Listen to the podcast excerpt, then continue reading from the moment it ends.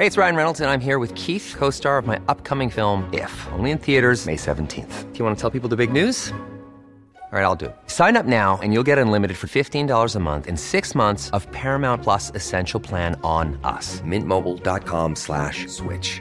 Upfront payment of $45 equivalent to $15 per month. Unlimited over 40 gigabytes per month. Face lower speeds. Videos at 480p. Active Mint customers by 531.24 get six months of Paramount Plus Essential Plan. Auto renews after six months. Offer ends May 31st, 2024. Separate Paramount Plus registration required. Terms and conditions apply if rated PG.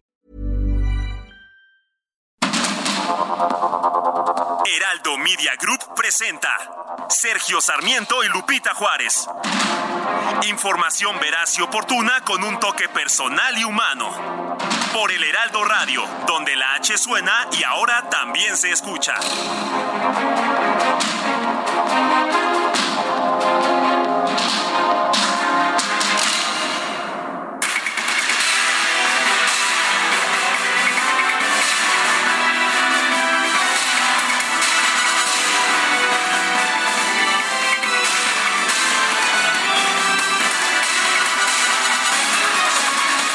Son las 7 de la mañana con un minuto.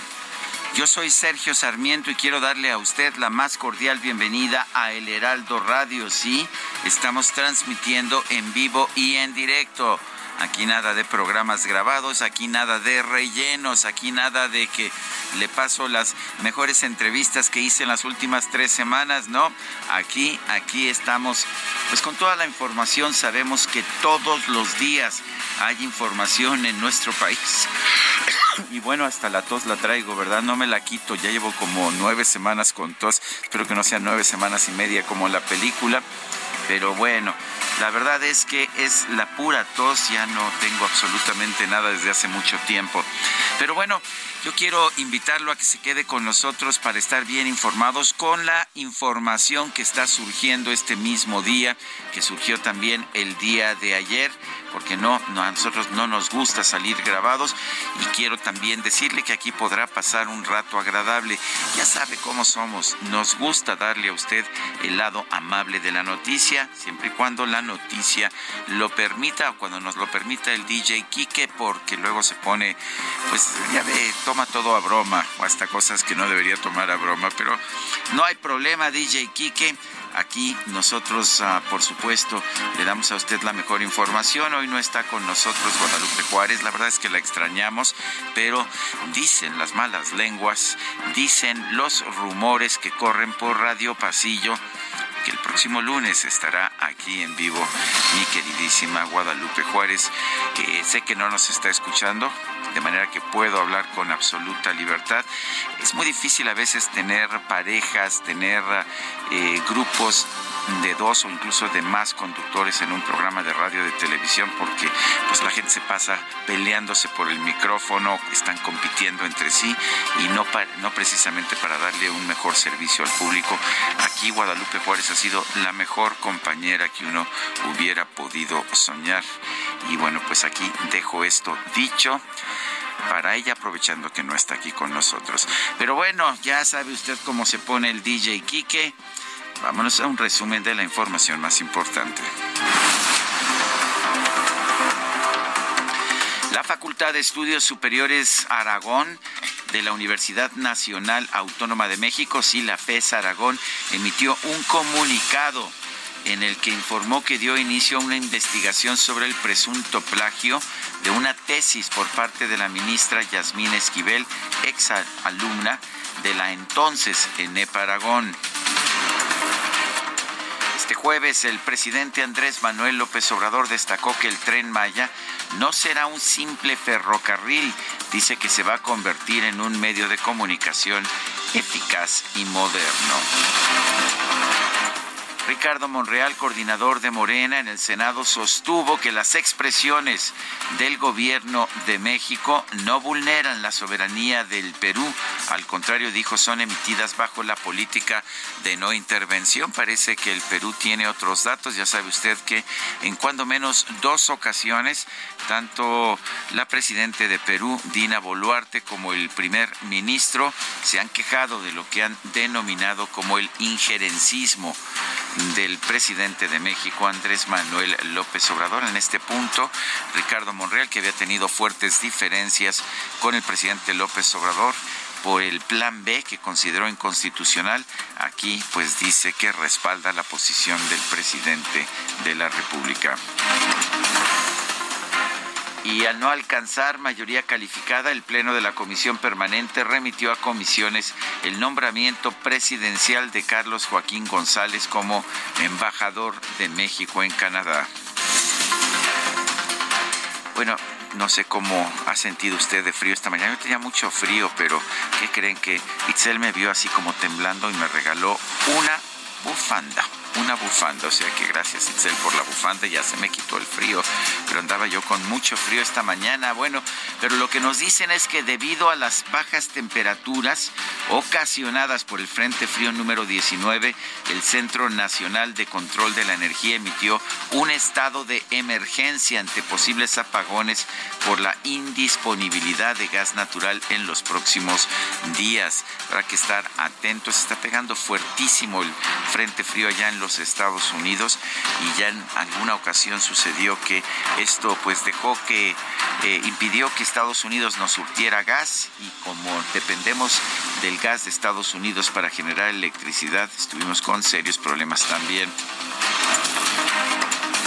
Bajo un fuerte dispositivo de seguridad ingresó al penal del Altiplano en Almoloya de Juárez Antonio N., alias el Tony Montana, hermano de Nemesio Ceguera Cervantes, el Mencho, líder del cártel Jalisco Nueva Generación.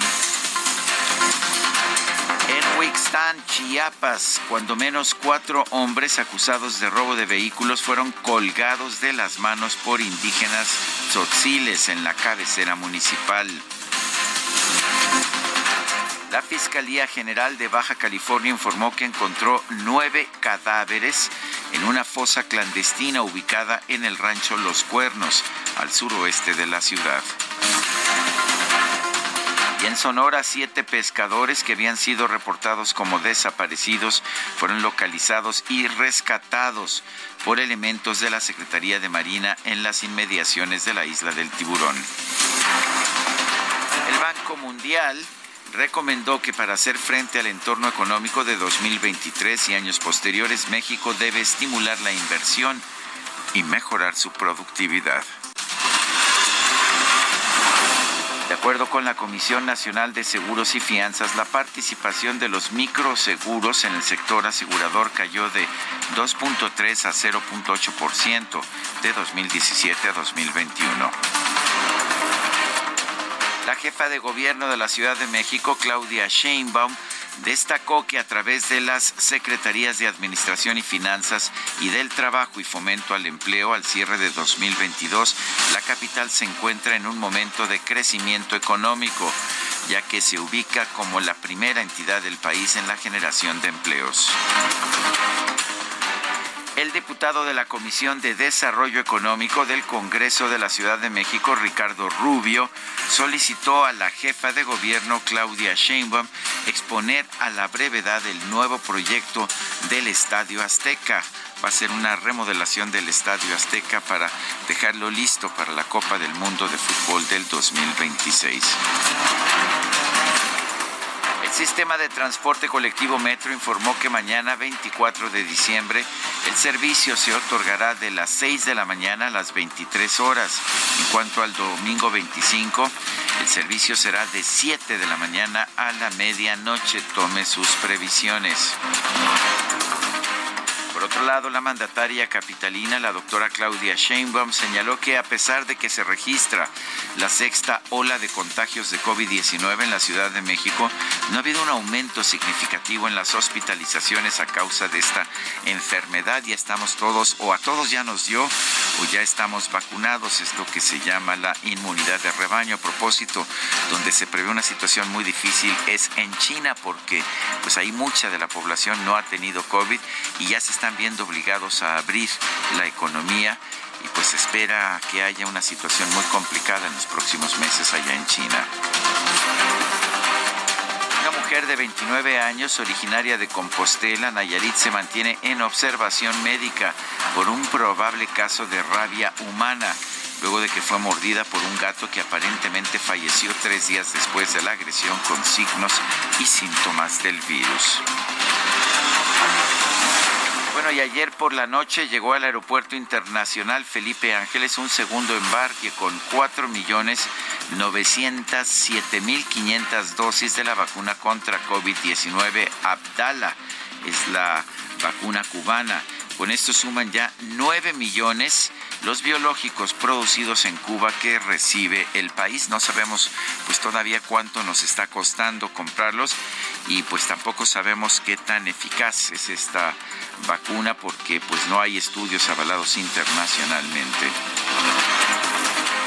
La Organización Mundial de la Salud registró en la India un, el mayor brote de sarampión de 2022 con un total de 12.773 casos de esta enfermedad.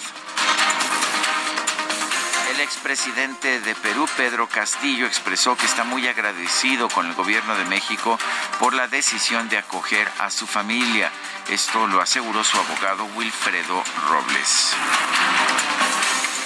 El informe final del comité del 6 de enero allá en los Estados Unidos afirmó que Donald Trump se involucró criminalmente en una conspiración de varias partes para anular los resultados de las elecciones presidenciales de 2020 y que no actuó para evitar que sus seguidores atacaran el Capitolio. El Kremlin aseguró este jueves que la visita del presidente ucraniano Volodymyr Zelensky a los Estados Unidos es una prueba de la falta de voluntad de escuchar a Rusia y de que Washington está librando una guerra indirecta en Ucrania contra Moscú. El gobernador de Arizona, Doug Ducey, derribará un muro improvisado hecho con contenedores de envío en la frontera con México, resolviendo una demanda y disputa política con el gobierno de los Estados Unidos por invasión de tierras federales. Estados Unidos confirmó hoy a Doug McCallip, el candidato del presidente Biden para desempeñarse como jefe de negociación agrícola en la oficina del representante comercial de los Estados Unidos.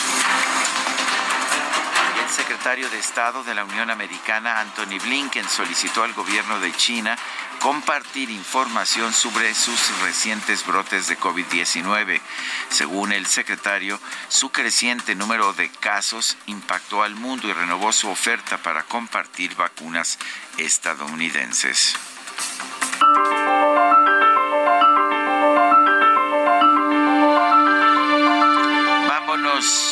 Vámonos, a la frase del día.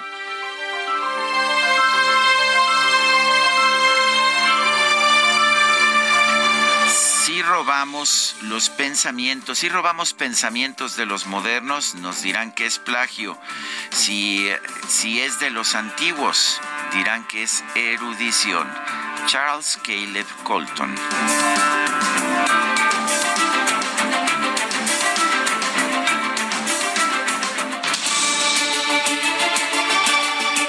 Vámonos a las preguntas. Ya sabe usted que nos gusta preguntar. Ayer preguntamos en este espacio, ¿piensa usted que la ministra de la Suprema Corte, Yasmín Esquivel, cometió plagio en su tesis de licenciatura?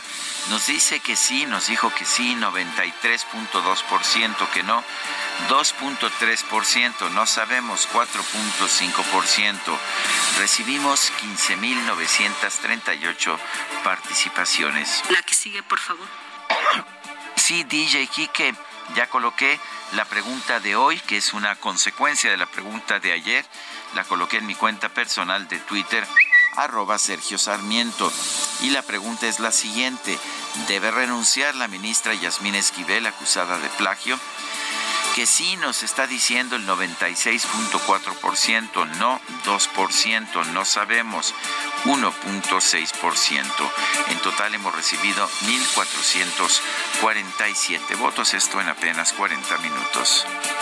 En Soriana, lleva leches condensadas en lata a solo 15 pesos con 100 puntos. Frutas en almíbar Valley Foods a 49.90. Y el segundo al 50% de descuento en chocolates navideños e importados, panetones y turrones. Soriana, la de todos los mexicanos. A diciembre 26, aplica restricciones. Las destacadas de El Heraldo de México.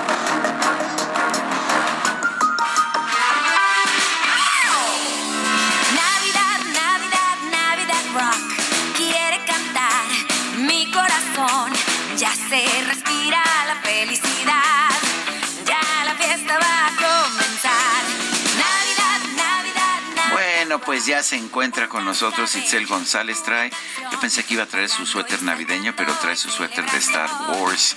Eso sí, pero también se ve medio navideño, ¿verdad? El suéter. Bueno, Itzel González, gracias por salvarme del frío. La verdad es que me cayó muy bien tu bufanda.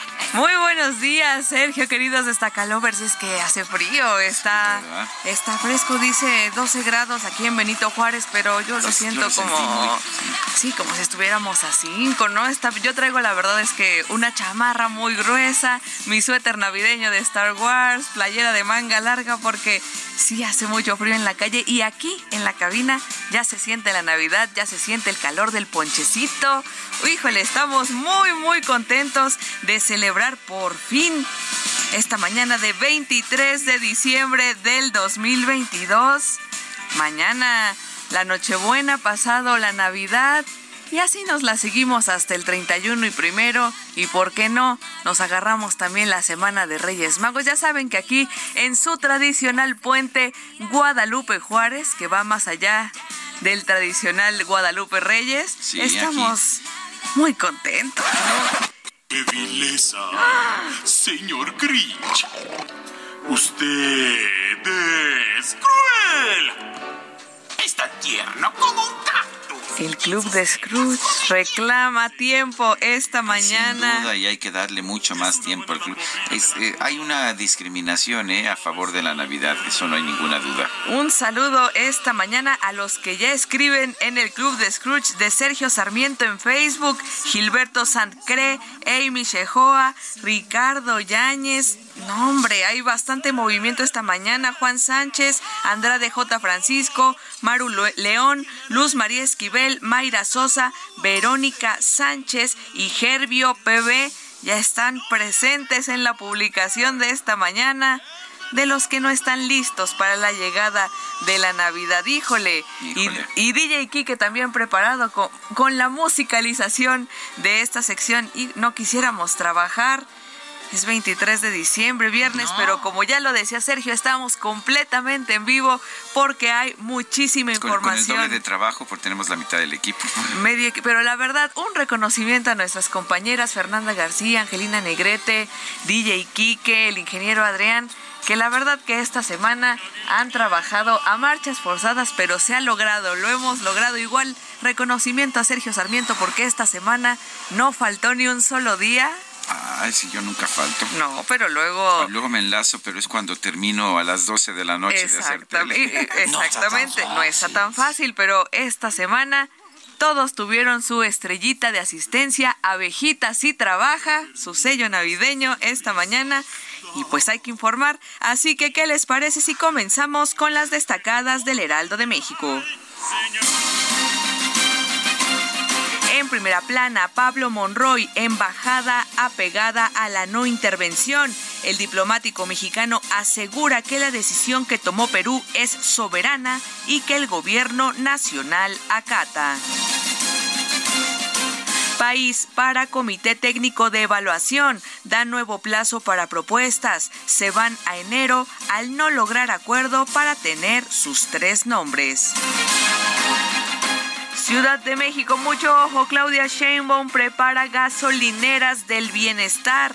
Los empleados que trabajen en limpieza de las dependencias y estaciones estarán en cooperativa y ya no en outsourcing. Estados viajeros alados arriban visitantes blancos. En el Estado de México, parvadas de pelícanos procedentes de Canadá llegaron a zonas lacustres. Orbe, tormenta invernal, Estados Unidos en alerta máxima. Joe Biden pide a estadounidenses adelantar sus viajes a modo de prevención. Meta Serie A, Ochoa arriba Europa. El portero mexicano llega a Italia para presentar exámenes médicos y firmar como nuevo futbolista del Saler- Salernitana. Y finalmente, en mercados, próximo año, recesión en Estados Unidos afecta el crecimiento del Producto Interno Bruto Nacional. Depende de la economía de ese país, alerta el Banco de México. Lupita, amigos, hasta aquí las destacadas del Heraldo. Que pasen una feliz Nochebuena. Lupita no está, pero no está Lupita. ¿Qué tal, Sergio, amigos? Sergio, amigos, un abrazo navideño, felices fiestas. es la fuerza de la costumbre. Exactamente, y nos escuchamos completamente en vivo el lunes por la mañana. Muy buenos días. Completamente en vivo. Es lo único que haces, si lo haces mal, pues no. no, bueno.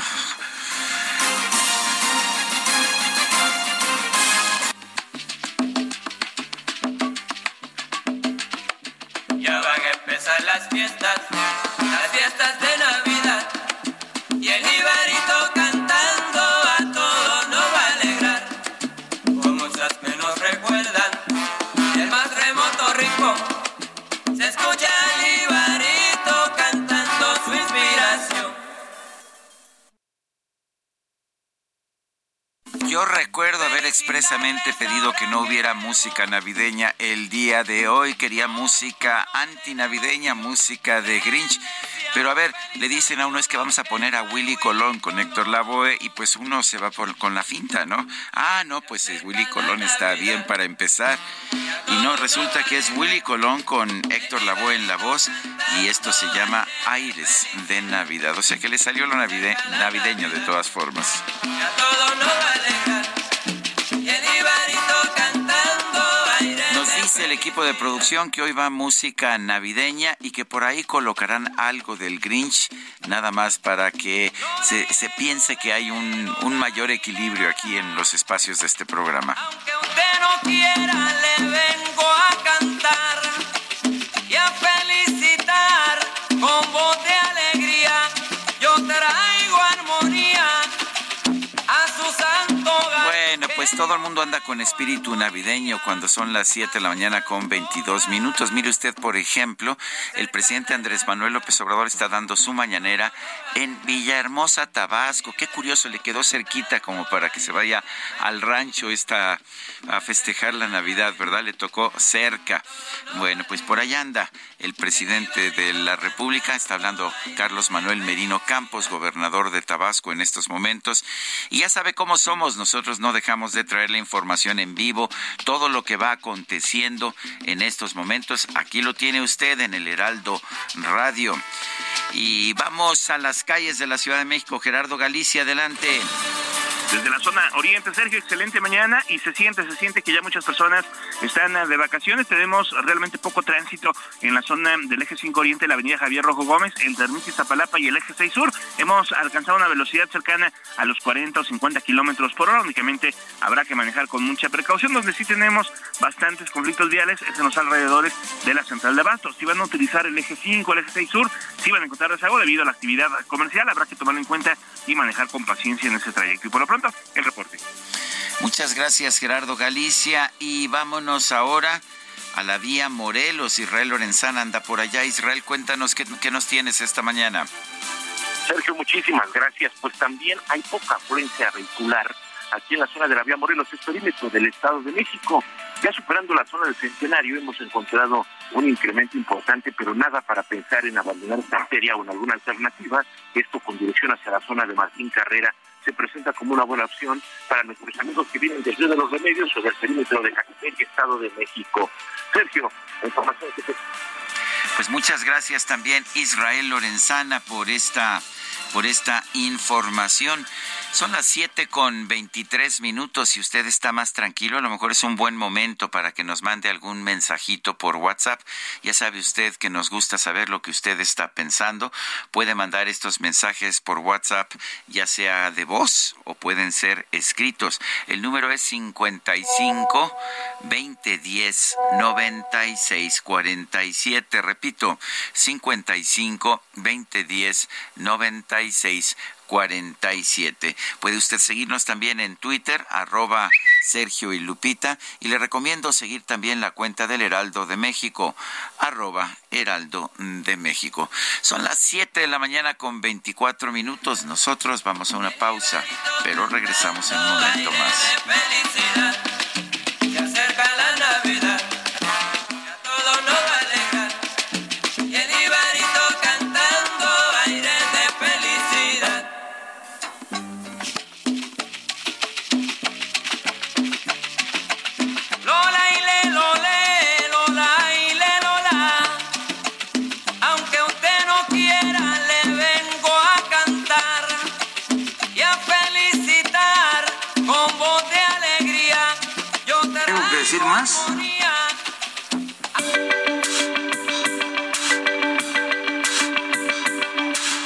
Sarmiento y Lupita Juárez quieren conocer tu opinión, tus comentarios o simplemente envía un saludo para ser más cálida esta mañana. Envía tus mensajes al WhatsApp 55 20 10 96 47.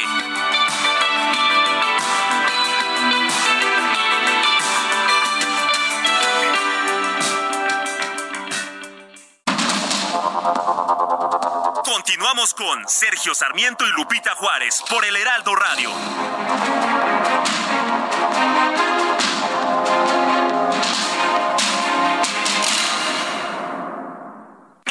Soriana lleva carne de res para asar a 164.90 el kilo. Pierna de cerdo sin hueso fresca a 106 pesos el kilo. Ojito mate guaje a solo 19.80 el kilo. Y bacalao noruego desmigado a 249 pesos el kilo. Soriana, la de todos los mexicanos. A diciembre 26. Aplican restricciones.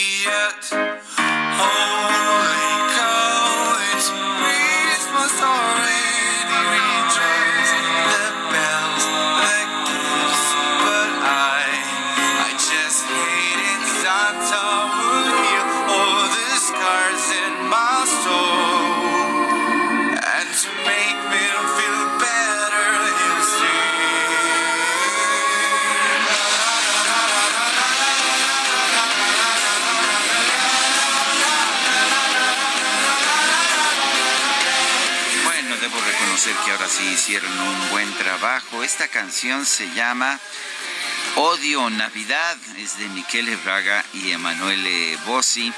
Y bueno, odio la Navidad. Bonita canción para escuchar en vísperas de Navidad, ¿no les parece? Holy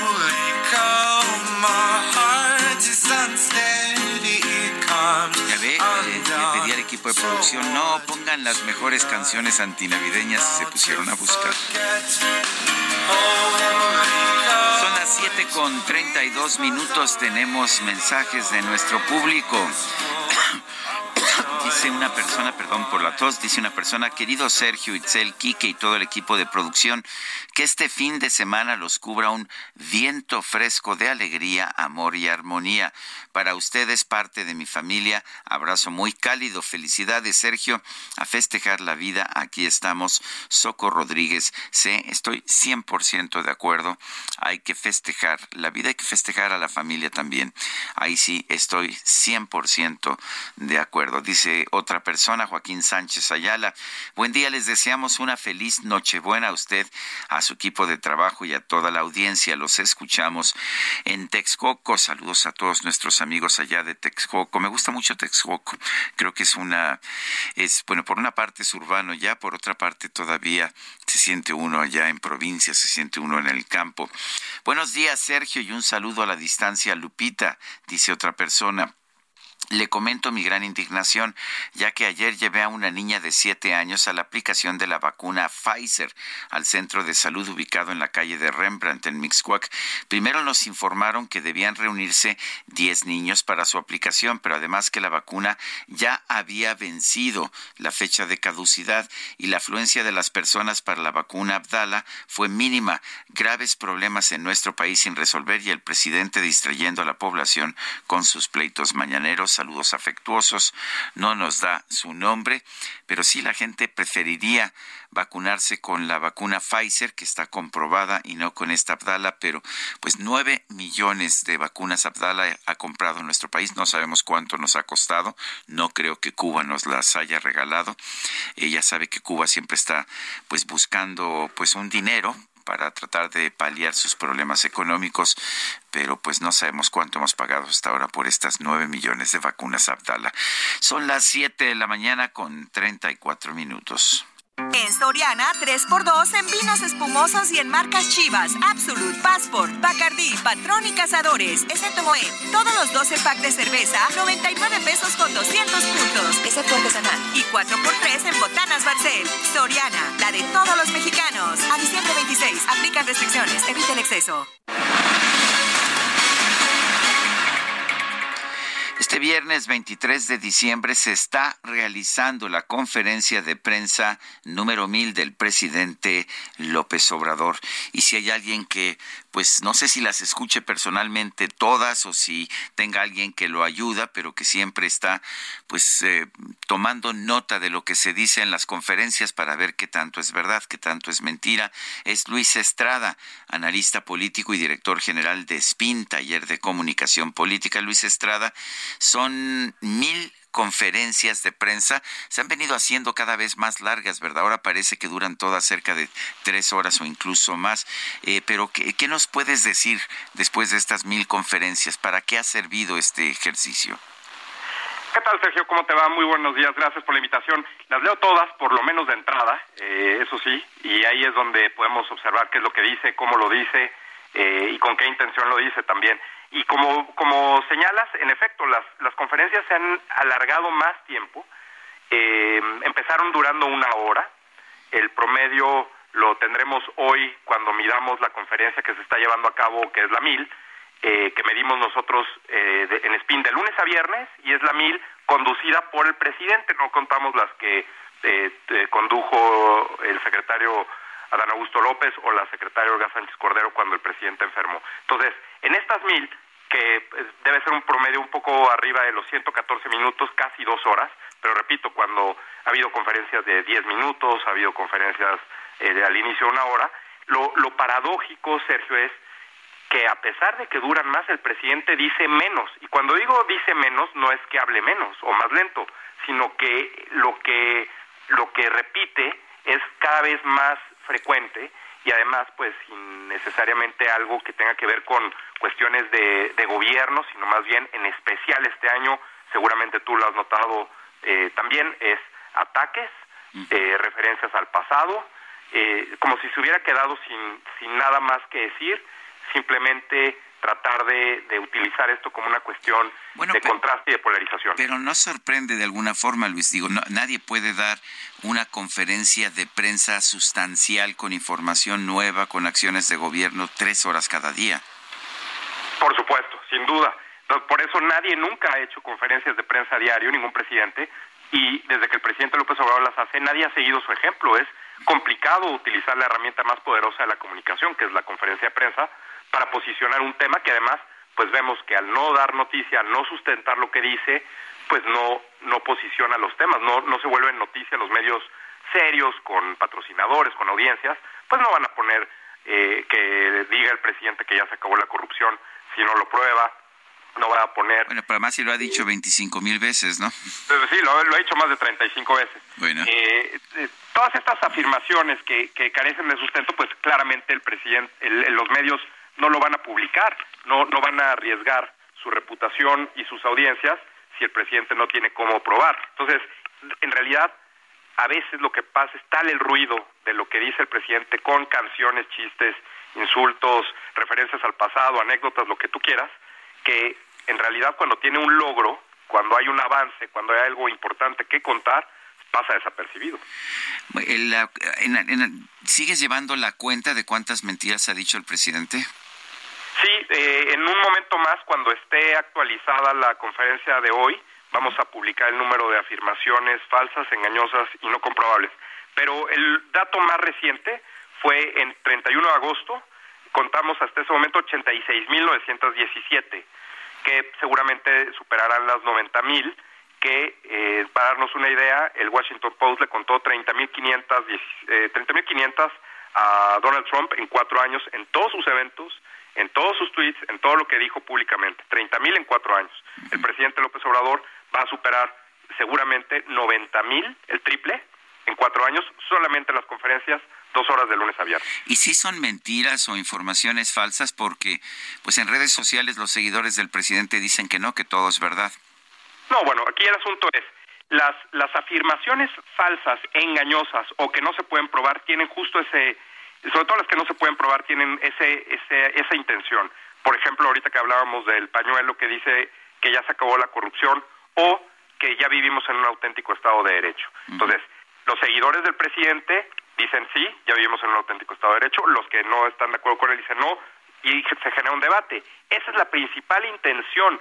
Y hoy en un artículo que publico en el Universal menciono, en realidad, tal parecería que la conferencia no va dirigida a los seguidores del presidente, porque además no la ven. Cada vez eh, entre los seguidores del presidente en Facebook hay menos eh, vistas de las conferencias, a pesar de que hay más seguidores, sino más bien va dirigido a los que critica, a los que menciona y evidentemente a los que están pendientes de la vida pública y que además pues eh, le hacen eco al presidente. Ayer, por ejemplo, el presidente, fíjate, no me di cuenta sino hasta muchas horas después, el presidente se refirió a mí sin usar mi nombre y dijo que Carlos Monsiváis me insultaba. Eh, y la verdad es que yo la llevaba muy bien con Carlos Monsiváis. No sé si alguna vez me insultó cuando yo no estaba ahí. Esta quedaría como, como que no se puede comprobar o quedaría como falsa. No, como algo que no se puede probar. O sea, cuando el presidente dice estas, estas anécdotas, que además, por ejemplo, toda la parte histórica que él recuerda constantemente, pues no porque esa historia ya es verdadero, es la interpretación del presidente de la historia. Es, él está acomodando los, los hechos y las anécdotas de acuerdo a lo que le convenga en este momento para sus fines propagandísticos, pero en realidad eso no significa que sea verdad. O cuando dicta cifras o muestra gráficas en la conferencia, si se le solicita la información que sustenta esas cifras o esas gráficas, simplemente dicen que no existe o que está reservada o lo que tú quieras. Entonces, en realidad ahí es donde está realmente el valor para el presidente de la conferencia, que es decir, platicar un poquito de política, como la grilla de los setentas. Eso es. Pues yo quiero agradecerte el que hayas conversado con nosotros, Luis Estrada, analista político y director general de SPIN, taller de comunicación política. Estaremos al pendiente de las cifras que dé a conocer SPIN después de la conferencia de hoy, que es la número mil. Te agradezco, Sergio. Muchas, muchas gracias y muchas felicidades a todos. Muy buenos días. Gracias. Son las siete con cuarenta y dos. En Soriana, esta Navidad lo damos todo. Aprovecha hasta un 50% de descuento en toda la juguetería y montables. Y además, 70% de descuento en todos los artículos navideños. Sí, 70% de descuento en artículos navideños. Soriana, la de todos los mexicanos. A diciembre 26, excepto pinos naturales y nochebuenas. Aplican restricciones. Pues la información económica se sigue dando todos los días, independientemente de que sea o no Navidad. Eh, ayer, por ejemplo, el INEGI señaló que la inflación se ubicó en 7.7% anual.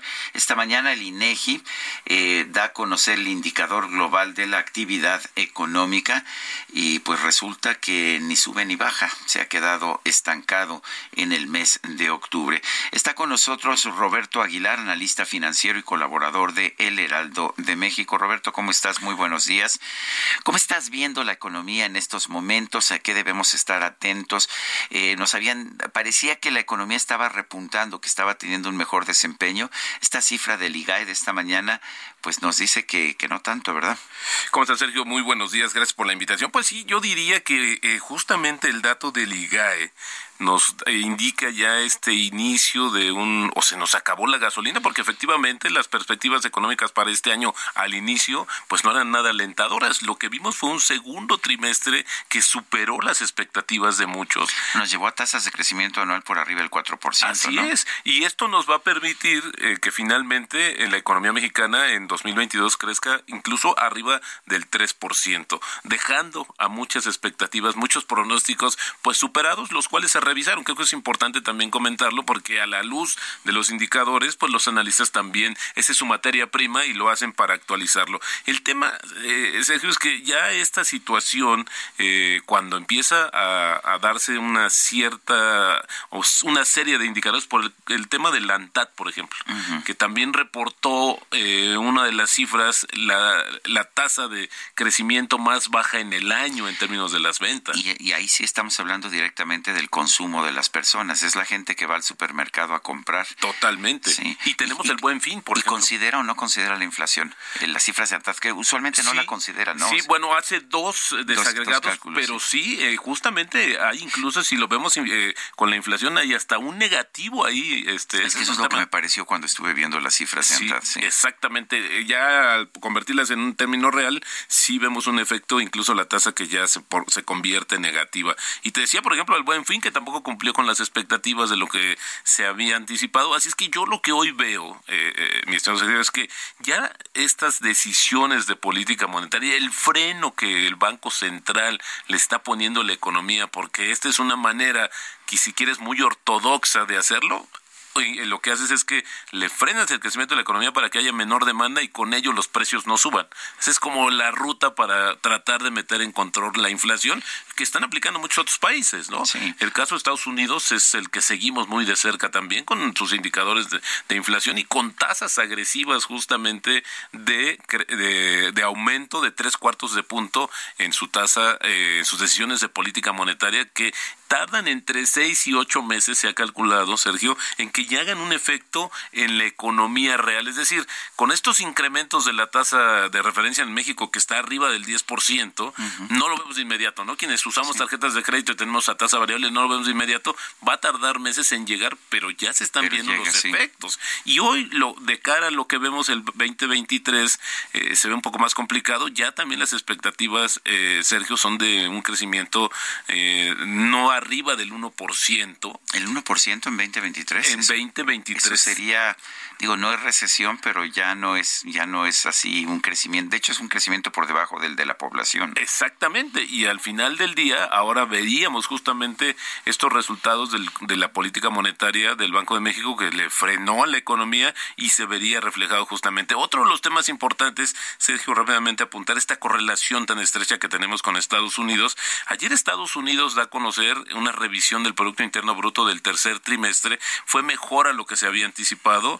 Y esto lo que en vez de ser una buena noticia, Sergio, pues es una mala noticia, porque al final la Reserva Federal observa que la economía está creciendo, que puede estar ya calentándose o sobrecalentándose. Entonces, esto podría, eh, es una señal de que la política monetaria de la Reserva Federal va, va a permanecer todavía agresiva en los siguientes meses, cuando ya se había más o menos dicho que la inflación había tocado su techo y que ya vendría un proceso de, de regresión justamente a este indicador, pues pareciera que no va a ser tan rápido. De hecho, en México, eh, Sergio pues ya lo revisó, incluso el Banco de México, vamos a regresar a este objetivo de una tasa de, de, inflación de 3 más menos un punto hasta el tercer trimestre del 2024. Así es que inflación vamos a tener todavía para rato. ¿No ha funcionado el plan antiinflacionario del gobierno? No ha funcionado. Eh, ahí hubo uno porque se solamente se tomaron una veintena de productos que no representan en realidad. Y bueno, pues está bien, no sube el... que el banco mide como 100 mil, ¿no? Exactamente, por todas estas variaciones, por estas presentaciones incluso. Y se habla Sergio, porque esto se termina en febrero, que se tendrá que ampliar, este, nuevamente se va a ampliar este acuerdo, pero la verdad es que viéndolo se han, se han hecho varios ejercicios. Ampliar un acuerdo que no funciona como que no tiene mucho sentido, ¿no? Exactamente, pero bueno, al final del día creo que es la retórica, la política que tiene también el presidente de tratar de argumentar que gracias a esta situación la inflación ha empezado a disminuir, en realidad es por otros factores más lo que, Lo que yo veo, nos estás diciendo que puede bajar severamente la, el ritmo de crecimiento de la economía. Estaba yo viendo las cifras de inversión fija bruta y pues siguen siendo muy bajas. La inversión fija bruta no está repuntando y lo que, lo que me dice la experiencia, Roberto, es que si queremos tener crecimiento en el futuro, en los próximos seis meses, en los próximos años, necesitamos mayor inversión fija bruta, pero sigue estando por niveles muy por debajo de los que teníamos en 2018, por ejemplo. Totalmente. Y hoy lo que de cara a esta falta pues de una seguridad jurídica que te permita justamente que la economía mexicana reciba más recursos, que haya también esta esta situación de los acuerdos entre la iniciativa privada y el gobierno para generar obras de infraestructura u obras que generen un efecto multiplicador en la economía, sí lo vemos lejano. Desafortunadamente el gobierno se ha mantenido o se ha dedicado más bien a cuidar la estabilidad de sus cuentas, pero eso no es un tema, no es de que las gaste o no, sino más bien ha preferido disminuir ciertos rubros con tal de mantener esta situación. Hoy no lo debemos de reconocer abiertamente, Sergio, el activo más importante de la economía mexicana es la estabilidad de sus cuentas públicas. Eso hay que reconocérselo definitivamente. Oye, hablando de inflación, yo quería hacer una cena navideña, pero pues me sale muy requete cara, como dirían por ahí popularmente. este, estamos viendo cifras de que de que los elementos que conforman una cena navideña tradicional mexicana son 25% más caros de lo que eran hace un año. Entre 25 y 30% en los últimos días hemos visto estas estimaciones y, eso sí es importante también comentarlo, Sergio. La primera parte de las presiones inflacionarias en México vinieron por el tema energético. Te acordarás que una de las primeras medidas de este gobierno fue justamente el gas LP, que el gas LP en cilindros es el que más se consume. De hecho, México es el país en el mundo que más consume el gas LP en esa forma de cilindros. Ahí hubo alguna situación, ha estado bajando también por el tema internacional la referencia, esto ha, estado bajando, pero la segunda parte de la inflación de las presiones en México fue por el lado de los alimentos. Y, pero más hemos visto, está la inflación general como en 8%, pero los alimentos, alimentos han estado subiendo 14%. Exactamente, ese es el último dato, sí, efectivamente el día de ayer. Sí, lo sigo también, Roberto. o sea, ya la gente no se acuerda, pero yo empecé como, como reportero económico, como tú. Sí, y bueno, y hoy estamos viendo esta situación que, ¿sabes qué, cuál es el tema también, eh, Sergio? Que cuando vemos que en los alimentos eh, las, eh, los estratos de menores ingresos en México dedican más de sus recursos a los alimentos. O sea que eso es más regresivo que cualquier inflación, el hecho de que lo que más suba sean, sean los alimentos. Exactamente, porque eso es una de las cuestiones que tampoco puede sustituir o, o eh, dejar de hacerlo en el tiempo, ¿no? Es una situación básica, son los alimentos, así es que, bueno, pues eso desafortunadamente está eh, generando y como tú sabes, hay un dicho que dicen que la inflación es el peor impuesto porque no, nadie se libra de pagarlo. Efectivamente. Eh, el, dices que, ¿cómo, estás viendo tú eh, los próximos dos años? Eh, ¿Coincides con los pronósticos del 1% de crecimiento para el año que viene? ¿Y cómo ves el cierre del sexenio? Fíjate que yo lo que veo es que vamos a tener un primer semestre bastante complicado. Sergio, el año que viene. El año que viene. ¿Y, esto? ¿Y mejora el segundo? Exactamente. Vamos a mejorar en el segundo. Ahora, también hay que ver el tema de la pandemia. Hoy la agencia Bloomberg está estimando que en solo un día, Sergio, se contagi contagiaron 30 37 millones de, población, de chinos. Es un tema bastante preocupante. Pero es que en China, como cerraron todo desde un principio, nunca hubo pues lo que pasó con nosotros. Exacto. Nos fuimos infectando y fuimos este, adaptándonos al virus, ¿no? Exactamente, y acá fue la política de cero tolerancia y estima que más de casi el 20% de la población se infectó en los primeros 20 días de diciembre. Así es que es un tema... Va a haber un colapso ahí por de los hospitales, ¿no? Eh, y uno eh, de los hospitales y el otro que ya lo hemos visto porque la política cero tolerancia tuvo un costo económico muy alto para esta que es la segunda economía más importante del planeta y que ahora, Sergio, no va a estar ajeno. Es decir, eh, el gobierno tendrá que ver qué prefiere si este daño económico, pérdida económica, con un tema de la salud de su población. Y, y ayer la misma Organización Mundial de la Salud vuelve a insistir de que hay mucha opacidad en las cifras que maneja China sobre las infecciones y sobre los decesos. Quizás estemos viendo una historia totalmente diferente y hoy regresando a estos primeros años, perdón, meses de la pandemia, que era bastante caótico. Hay quien dice que, que este sexenio va a ser el de menor crecimiento en muchos sexenios, en muchas décadas, quizás desde Miguel de la Madrid, que tuvo un crecimiento negativo. Tienes toda la razón, eso es hacia allá apuntamos. Hay que también considerar que fue una caída debido a la pandemia de más de 8% para la economía. No, pero también a Felipe Calderón se le cayó la economía por la pandemia, a Ernesto Cedillo se le cayó con la crisis de 1994-95 y sin embargo sí tuvimos crecimiento al final. Tienes toda la razón. El tema es que ahora, por ejemplo, en el caso de México, en esta, en este sexenio, lo que se cayó todavía no lo alcanzamos a recuperar plenamente. Y de ahí que todavía lo que podamos crecer es para resarcir lo que se perdió. Y yo coincido totalmente, este sexenio va a ser perdido en términos económicos, desafortunadamente. Roberto Aguilar, analista financiero, colaborador del Heraldo de México. Siempre es un gusto platicar contigo. Mi producción, ya sabes, son muy reacios. No les gusta el tema económico, no les gusta el tema financiero, eh, que para mí es, es crucial y, me, me, da mucho gusto que me hayan dado este regalo navideño de poder conversar con Roberto Aguilar, quien respeto, a quien aprecio. Eh, mucho sobre estos temas. Roberto, este, gracias y creo que ya tú y yo nos veremos el, el año que viene, pero por aquí va a andar Lupita. Por supuesto, Sergio, y es recíproco, gracias por la oportunidad, muy buenos días y, feliz Navidad. Un feliz abrazo. Navidad, bueno, yo no soy muy navideño, pero ah, son las siete con 54, nuestro número para que nos mande usted mensajes por uh, WhatsApp es el 55 2010 9647. Regresamos. Undone. So what should I do now to forget? Oh,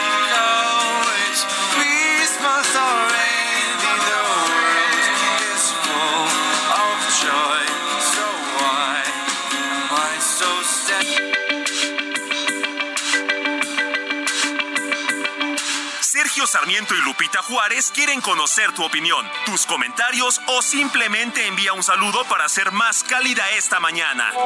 Envía tus mensajes al WhatsApp 55 20 10 96 47.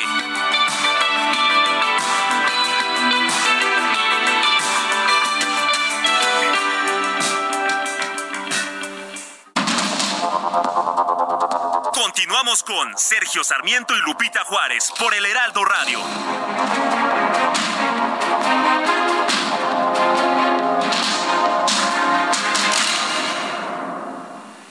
Soriana, esta Navidad lo damos todo. Compra uno y el segundo al 50% de descuento en todo el cuidado bucal colgate, desodorantes Nivea, tintes Colestone, Preference, Palette, Just for Men y en toda la marca Elite. Sí, el segundo al 50% de descuento.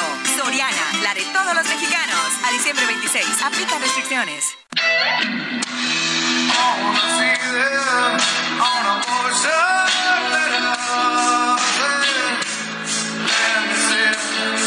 Hoy, pero de 1964, nació el músico, cantante y compositor estadounidense de ascendencia danesa, Eddie Vedder, nacido en Evanston, Illinois y conocido por ser la voz solista y uno de los tres guitarristas de la banda de rock alternativo Pearl Jam, formada en 1990 en Seattle.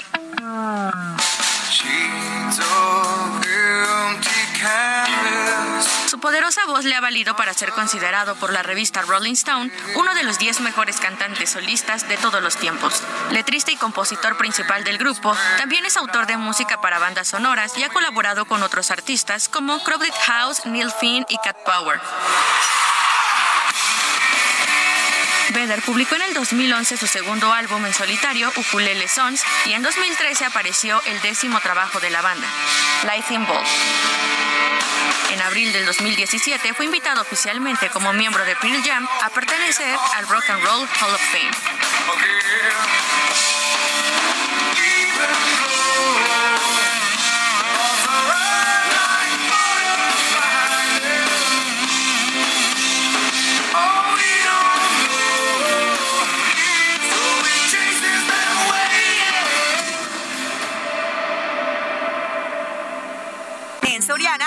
50% de descuento en ropa de invierno, mezclilla, ropa interior, pijamas, todo el departamento de blancos, sartenes, microondas, enseres y accesorios eléctricos. Y el segundo al 70% de descuento en llantas. Soriana, la de todos los mexicanos, excepto Basic Concepts, BMGs, colchones y blancos del departamento de bebé. Aplica restricciones.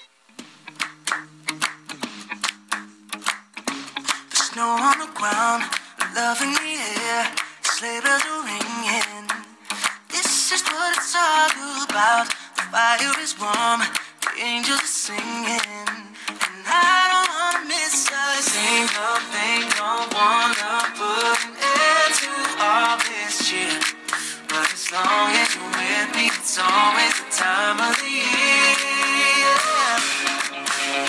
You make every day feel like it's Christmas. Bueno, es música navideña con la que tengo una, una discrepancia filosófica, pero la verdad es que sí me gusta esto de los Jonas Brothers que se llama Like It's Christmas, como si fuera Navidad o como que es Navidad. Esa sería la mejor traducción, como que es Navidad, like it's Christmas. Jonas Brothers, aquí en el Heraldo Radio.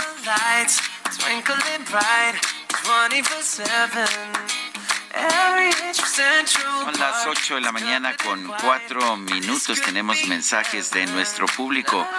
Eh, mi muy admirado y respetado Carlos Hurtado, economista, director del Centro de Estudios Económicos del Sector Privado, dice, felicidades Sergio y de paso Guadalupe, agradezco otro año de noticiero del que aprendo además de informarme. Te comento que lo que creo que pasó este año fue el PIB saltó sorpresivamente en el tercer trimestre y luego en el cuarto parece estancarse, pero es bien posible que el PIB de todo el año crezca 3%, aunque la actividad se estanque al final. Yo así lo estoy viendo también de la misma forma en que mi estimado Carlos Hurtado dice Marisol, muy buen día a todo este gran equipo de trabajo con todo mi cariño, admiración y reconocimiento de su gran profesionalismo y dedicación. Les deseo lo que sus almas y corazón anhelen que su vida y bienestar sean bendecidos por Dios nuestro Señor hoy y por toda la eternidad. Deseo que el niño Dios les otorgue por siempre sus más bellos e íntimos sueños y a sus bellas familias también, que siempre estén unidos con amor,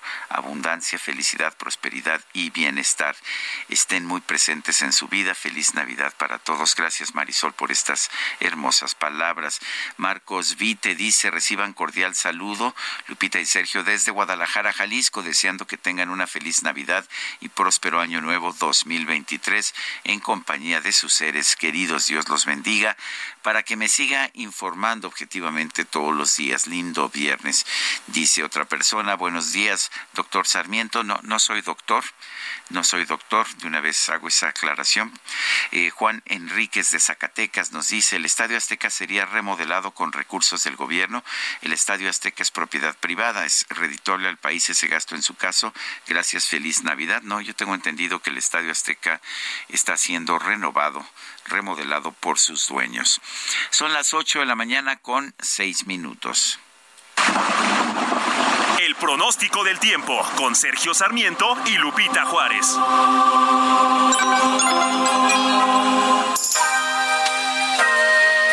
Berenice Peláez, meteoróloga del Servicio Meteorológico Nacional de la Conagua, que ¿cómo vamos a estar en materia de clima?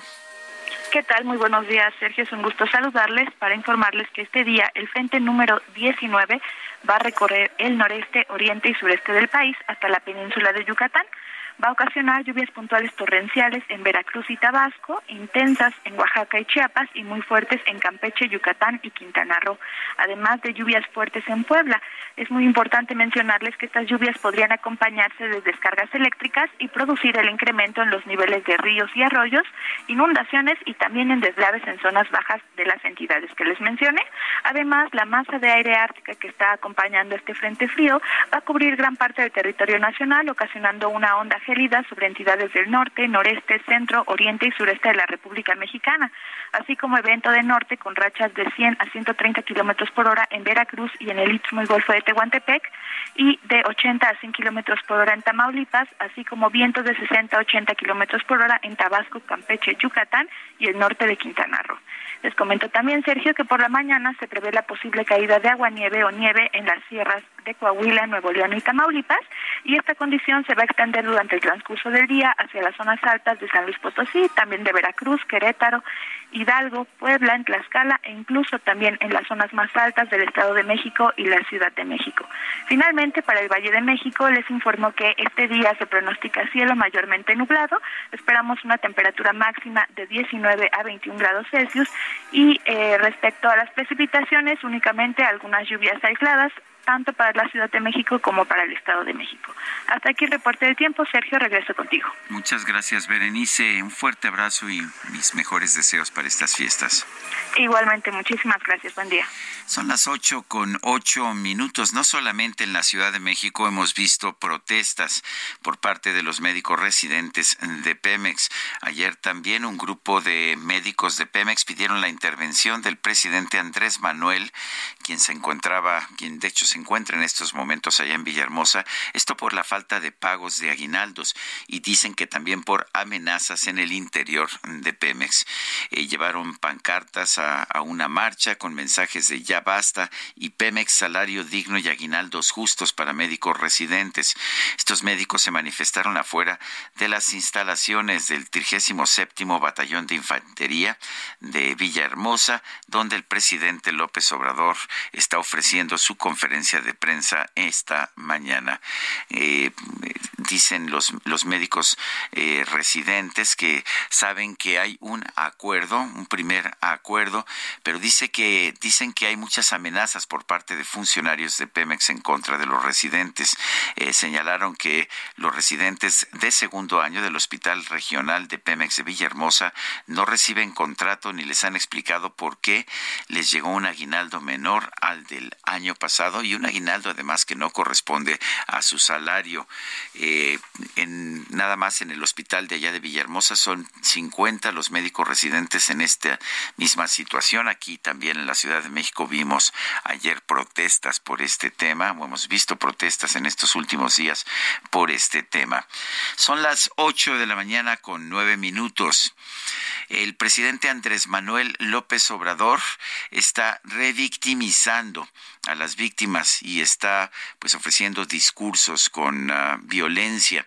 Eh, vamos a hablar sobre este tema con Francisco Rivas, él es director general del Observatorio Nacional Ciudadano. Me dice nuestro equipo de producción que como él no está en estos momentos aquí en México, que hay uh, un delay, hay una pequeña demora, pero espero que no afecte esta conversación que vamos a tener. Francisco Rivas, director general del Observatorio Nacional Ciudadano, gracias por tomar nuestra llamada y Cuéntanos, cuéntanos de lo que hemos visto con el presidente Andrés Manuel López Obrador, por ejemplo, en el caso del periodista Ciro Gómez Leiva. Primero, primero se dijo solidario, le, le, ofreció un, un, saludo, dijo que nadie merece ser eh, sufrir un atentado, pero posteriormente ca cambió de posición y ahora pues dice que incluso que a lo mejor fue un autoatentado. ¿Qué opinas de eso? Mi estimado Sergio, un gusto saludarte, saludar a tu auditorio. Pues sí, es muy lamentable, muy sorprendente la conducta del presidente, porque esperaríamos que ante un hecho de violencia como el que se sufrió y en donde es evidente que el Estado mexicano sigue fallando y sigue fallándole tanto a los mexicanos como a las víctimas en general del delito, pues esperaríamos una respuesta mucho más eh, prudente del presidente y hasta humana del presidente, de alguien que se define como muy humano, humanista, respetuoso, pues en realidad no, de, a partir del atentado el día después ya estaba insinuando pues que el atentado no era como lo habíamos pensado, que si esto sucedía pues tenía razones ocultas que favorecían a él y a los medios en donde él trabaja, etcétera, etcétera. Y no ha dejado. Hay que recordar que pocas horas antes del atentado él se refirió a precisamente a Ciro, se refirió a Carlos y se refirió a ti eh, diciendo que escucharlos hacía daño a la salud. Entonces, pues sí nos encontramos en un ambiente de victimización, en un ambiente de agresión directa a los medios de comunicación. Y una vez eh, precisamente en el artículo que, citas, en donde hablo de culpar a la víctima, uno de los aspectos que se analizan, y este es un libro que tiene ya prácticamente 51 años, 52 años, eh, se habla de cómo las instituciones aprovechan precisamente la debilidad de la víctima para responsabilizarla de los hechos que sucedieron y finalmente desvincularse. Pero esto tiene efectos negativos en el proceso de investigación, en el acceso a la justicia, perpetúa una situación de violencia, facilita la reproducción de delitos y mantiene viva la impunidad. Entonces, pues muy negativo desde todo punto de vista. Eh, el presidente dice que él representa un humanismo mexicano. ¿Tú sabes qué significa el humanismo mexicano? Absolutamente no, pero evidentemente tampoco él, porque si existiese eh, en él este humanismo mexicano, una vez que hay una víctima que sufrió un atentado, quienes hemos sido víctimas de la violencia, sabemos lo terrible que es el miedo que genera. Un atentado de la magnitud de la que la vivió este Ciro, pues muy pocas personas la han tenido y muy pocas personas viven para poderlo contar. Entonces, aquí hay que hacer un llamado, evidentemente, para tener un problema mucho más profundo, porque la solución no va a ser tratar de ponerle eh, vidrios eh, protegidos, autos blindados a los periodistas de todo el país, sino que hoy los periodistas, los activistas de derechos humanos, los pequeños empresarios, el ciudadano de a pie, los, eh, las mismas autoridades están siendo agredidas por la delincuencia, por grupos de interés y en una absoluta impunidad. Entonces, para mí, el humanismo mexicano debería de ser el poner todos los esfuerzos para que el Estado funcione tal y como tiene que hacer. No hay nada extraordinario que hacer, simple y sencillamente aplicar la ley y darle recursos. Lamentablemente, tú sabes muy bien que todos los recursos eh, para seguridad y justicia han decaído a lo largo de este sexenio. Las fiscalías tienen por ahí de un 40% menos comparado con el sexenio pasado. Las policías municipales en 2023 no tendrán un solo centavo por tercer año consecutivo para su fortalecimiento. Evidentemente esto dificulta el que puedan darnos acceso a la justicia y en particular sobre el tema de protección a los medios, ahí se ha desarticulado todo el esquema. Entonces, no puede sorprendernos que llevemos solo este año entre 11 y 17 eh, comunicadores que han fallecido y tú sabes muy bien que la mayor parte de los homicidios a comunicadores terminan siendo registrados no en el rubro de eh, violencia contra la prensa, sino buscan siempre responsabilizar en la vida privada de los comunicadores este el hecho delictivo. Entonces lo mataron porque tenía tema de drogas o tenía deudas o tenía una vida personal muy eh, relajada y entonces ya no se vuelve un tema de silenciar a la prensa, se vuelve un tema de la vida individual de los comunicadores. Eso es de nuevo revictimizar a las víctimas. Eh, sé que han bajado los recursos para las instituciones de seguridad y de procuración de justicia, pero el presidente dice, y lo dice también Ricardo Mejía, el subsecretario de Seguridad Ciudadana, pues que los delitos van a la baja. ¿Así lo ven ustedes? Pues mira, con datos oficiales a la mano, es decir, no lo que yo pueda opinar, sino simple y sencillamente lo que reporta la autoridad, no, no es así. de hecho, es cierto que el homicidio doloso, que es uno de los indicadores principales, pero no es el único, eh, reporta una disminución en este año comparado con el año pasado, por ahí del 8%, pero aún así, con este 8% que tenemos menos de homicidios respecto al año pasado, los cuatro años de este gobierno se posicionan entre los primeros cuatro lugares de los cinco peores años en materia de homicidio doloso. Y eso a eso tendríamos que sumarle que las eh, desapariciones crecieron. En lo que va del sexenio han desaparecido más personas que los últimos dos sexenios anteriores juntos.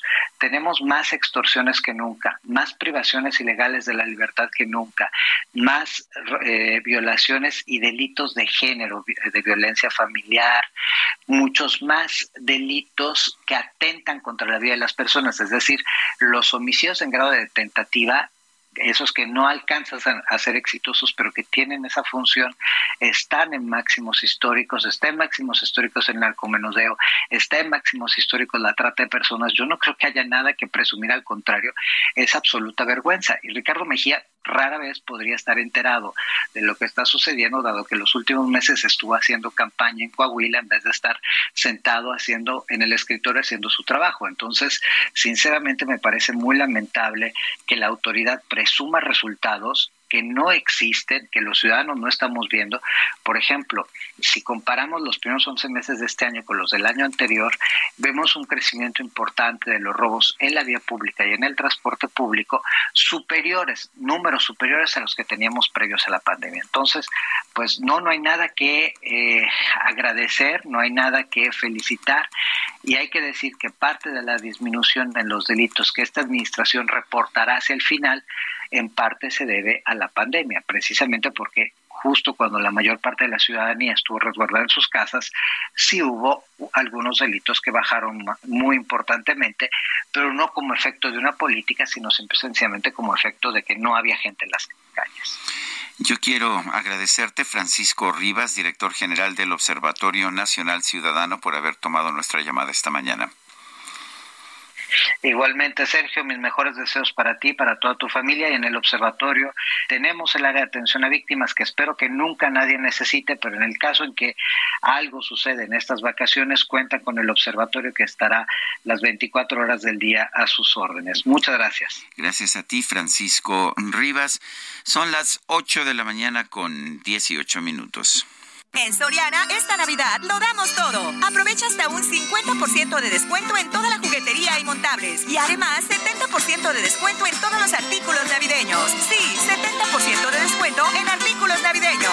Soriana, la de todos los mexicanos. A diciembre 26, excepto pinos naturales y nochebuenas. Aplica restricciones. El Químico Guerra. Con Sergio Sarmiento y Lupita Juárez. Ya sabe usted que el químico guerra es una parte entrañable, una parte indispensable de este programa, por la información que nos trae, que nadie más nos trae, pero también porque pues lo sentimos muy cercano a nosotros, es muy parte de, de nuestro, de nuestro equipo químico guerra.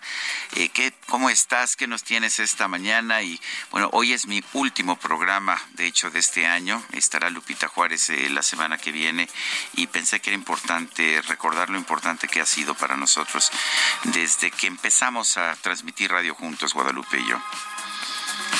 Sergio, así también ha sido una experiencia de vida, como he comentado muchas veces, eh, un eje de todo lo que son mis actividades, realmente el poderme comunicar junto con ustedes, con los radioescuchas, es, es para mí una, una bendición y algo que agradezco eh, profundamente.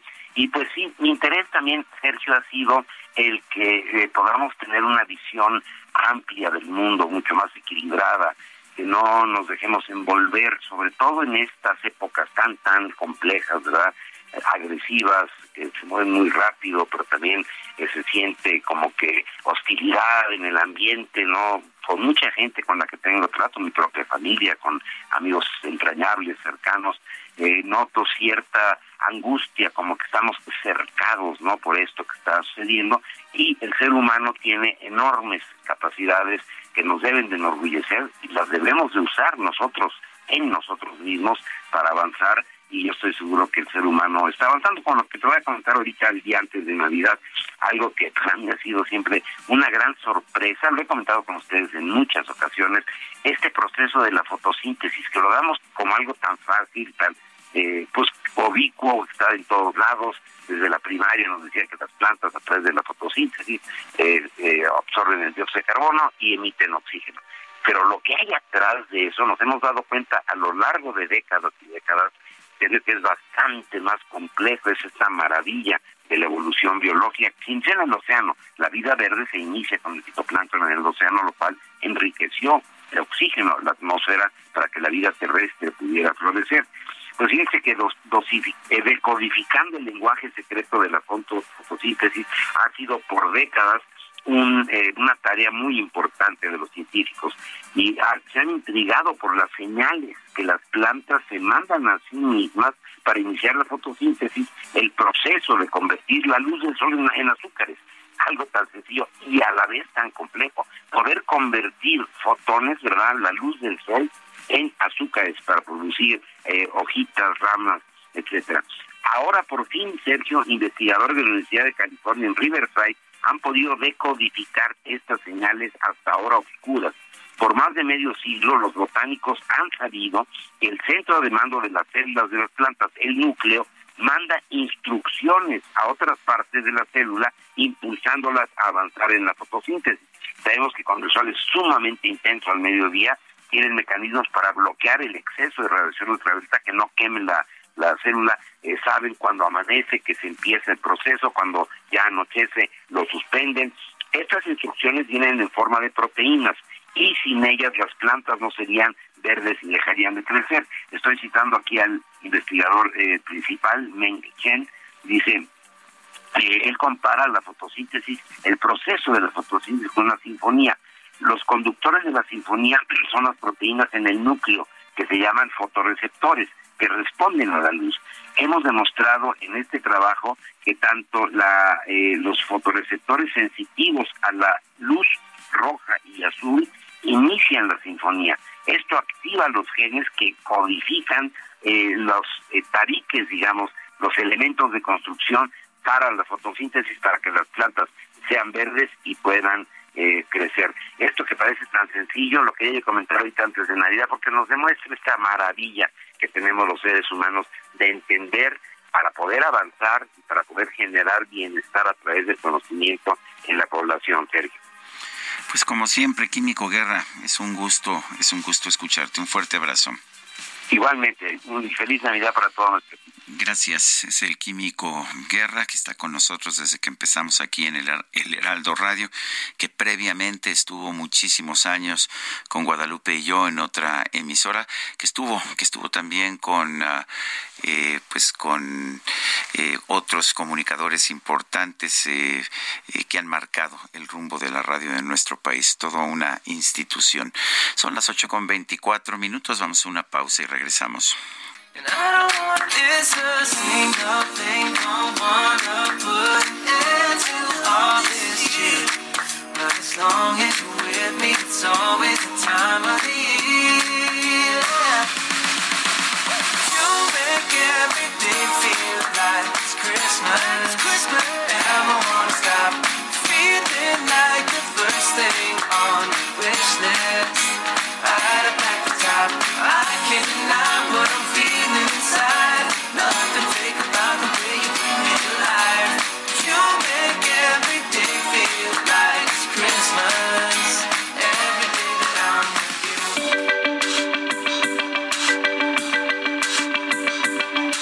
Sergio Sarmiento y Lupita Juárez quieren conocer tu opinión, tus comentarios o simplemente envía un saludo para ser más cálida esta mañana. Envía tus mensajes al WhatsApp 55 20 10 96 47.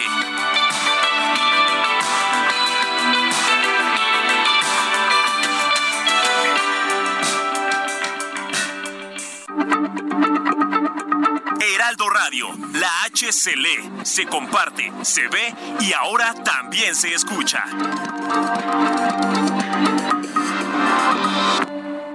Así se siente tener la tarjeta para comprar lo que siempre has querido y diferir tus gastos con tasa de interés anual fija preferencial. Solo con pagos fijos Citibanamex. CAT promedio 77.8% sin IVA. Calculado el 23 de julio del 2022. Vigente al 23 de enero del 2023. Tasa promedio ponderada variable 55.69%. Comisión anual 1141 sin IVA. En la Comer, fresco y en línea, tenemos miles de productos a mitad de precio. En todas las pilas Duracell, compras un paquete y te llevas el segundo a mitad de precio. Además, te bonificamos el 10% de tus compras pagando con vales del gobierno de la Ciudad de México. ¿Y tú vas al súper o a la comer? Hasta diciembre 29. En esta Navidad ponte en línea con Muebles Troncoso y aprovecha estas increíbles ofertas que tiene para ti como recámaras, salas, antecomedores y mucho más. Muebles Troncoso va con todo. El día de hoy no nos queda más que agradecerte por It's that time of the year. Your vacation is coming up. You can already hear the beach waves, feel the warm breeze, relax, and think about work. You really, really want it all to work out while you're away. Monday.com gives you and the team that peace of mind. When all work is on one platform and everyone's in sync, things just flow wherever you are. Tap the banner to go to Monday.com.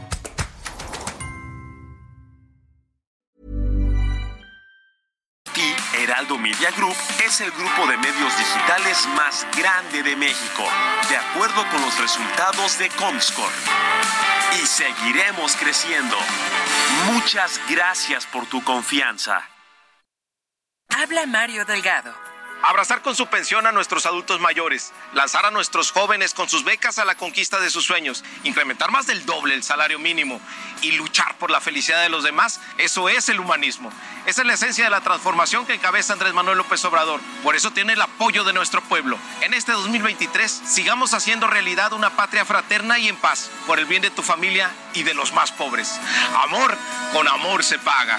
Morena, la esperanza de México. Heraldo Radio 98.5 FM. En la Cámara de Diputados aprobamos el presupuesto de egresos de la Federación para el ejercicio fiscal 2023 con recursos por 8 billones 299 mil millones de pesos. Las y los diputados cumplimos con el compromiso constitucional de asignar los recursos necesarios para la operación del país. Conforme a nuestra facultad exclusiva y dentro del plazo de ley. Porque México eres tú. Legislamos para todas y todos. Cámara de Diputados, Legislatura de la Paridad, la Inclusión y la Diversidad.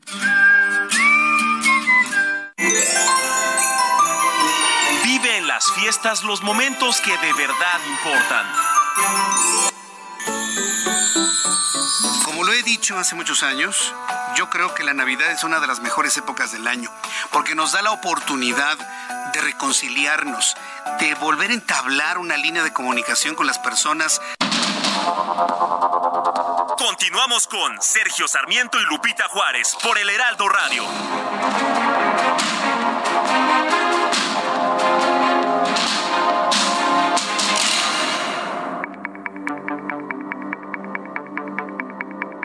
Jaque Mate con Sergio Sarmiento.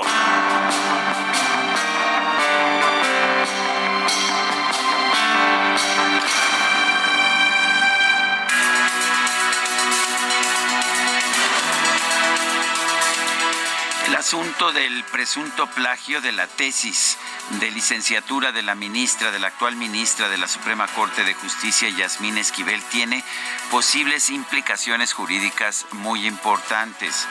La ministra dice que la acusación es simplemente falsa, que le están inventando cosas, que ella no plagió absolutamente nada. Pero la verdad es que la comparación entre los dos textos, entre las dos tesis, entre la suya y la de Edgar Ulises Báez Gutiérrez es absolutamente irrefutable. No estamos hablando de un simple plagio de pues de algunos párrafos que no fueron entrecomillados. Es casi todo el texto de la tesis es el mismo, tiene el mismo título, tiene el mismo índice, tiene la misma bibliografía. Además, el texto es virtualmente el mismo. Muy pocos cambios entre un texto y el otro. Me parece que pues que en este momento más que decir simple y sencillamente que no hay plagio, hay que explicar por qué estas dos tesis son iguales. Las dos tuvieron a la misma directora de tesis y por qué hay otras dos tesis que aparentemente también son eh, virtualmente iguales. Quizás sea algún tipo de esquema de corrupción dentro de la Universidad Nacional Autónoma de México. Pero aquí hay algo muy importante. Eh, uno de los requisitos para tener eh, una licenciatura como abogado es presentar una tesis. Si esta tesis es plagiada, si esta tesis es falsa, eh, la Universidad Nacional está en su derecho para retirar el título de abogado que concedió en un principio. El problema es que, ¿qué pasaría entonces? El título de abogado es un requisito constitucional para ser ministro de la Corte.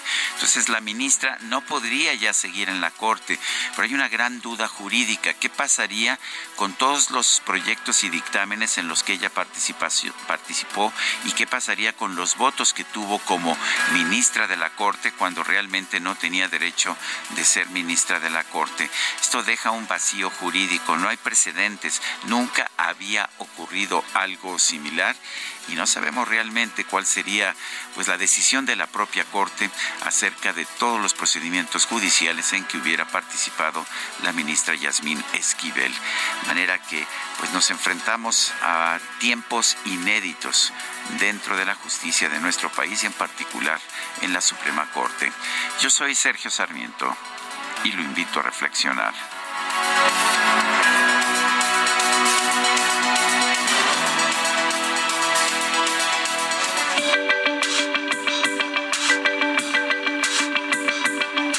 Sergio Sarmiento, tu opinión es importante.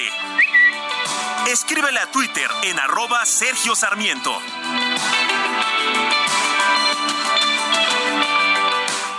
En Soriana, esta Navidad lo damos todo. Compra uno y lleve el segundo al 50% de descuento en todas las cremas ácidas Lala, quesos empacados Food o Swan y galletas Emperador, Chokis y clásicas. Sí, lleve el segundo al 50% de descuento.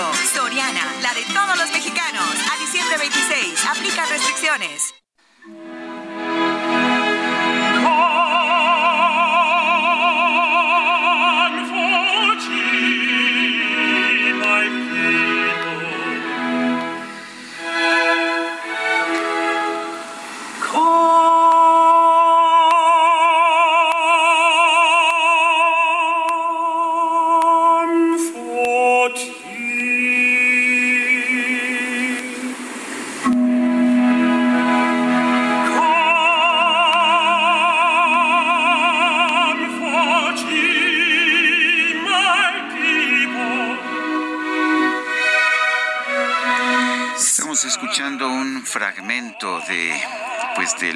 El Mesías, parte 1, número 2, Comfort ye my people, eh, conforta a mi pueblo. La interpretación es de la Orquesta Sinfónica de Londres. Me parece que el, Mesai, el Mesías, Mesaya de Händel, es la obra fundamental de la Navidad, es la obra que nos permite reflexionar, que nos permite pensar eh, acerca de la importancia de la Navidad verdad es que me gusta. Aunque diga, que soy antinavideño, el, el Mesías me sobrecoge, me, hace, me hace reflexionar.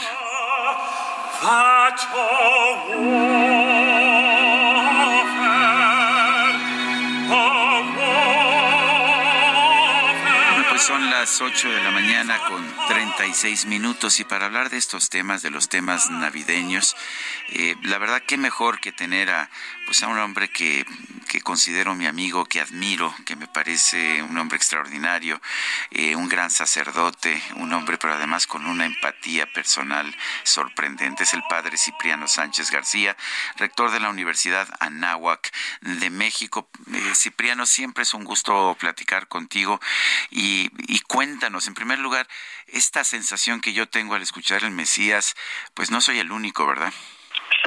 Así es, mi querido Sergio, un saludo para ti, otro saludo para Lupita y para todo tu auditorio.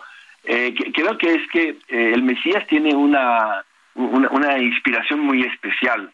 Es la obra que Händel escribe prácticamente, si no recuerdo mal, en dos, tres días, sin detenerse ni siquiera a dormir, casi ni a comer.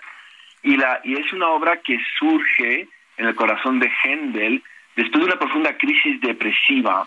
Y cuando encuentra a Händel el, escrito y se pone a, ponerle música al escrito del Mesías, que en el fondo son una serie de textos de la Biblia que hacen referencia a Jesucristo como Mesías de, de la humanidad, eh, eso eh, hace que Händel encuentre el sentido de su vida y el para qué Händel fue un músico. Eh, esto, mi querido Sergio, hace que empate perfectamente con el sentimiento que tú dices, porque entonces cuando uno escucha al Mesías, está escuchando una música y unos textos que empujan a descubrir el sentido de la vida. O sea, que, creo que, tu comentario es súper atinado porque efectivamente nos coloca además en el centro de la Navidad porque nos coloca, mi querido Sergio, dentro de, del para qué hemos venido a este mundo, cuál es el sentido de nuestra existencia y si hay una esperanza, al fin y al cabo, en, en, este, en este mundo, Sergio.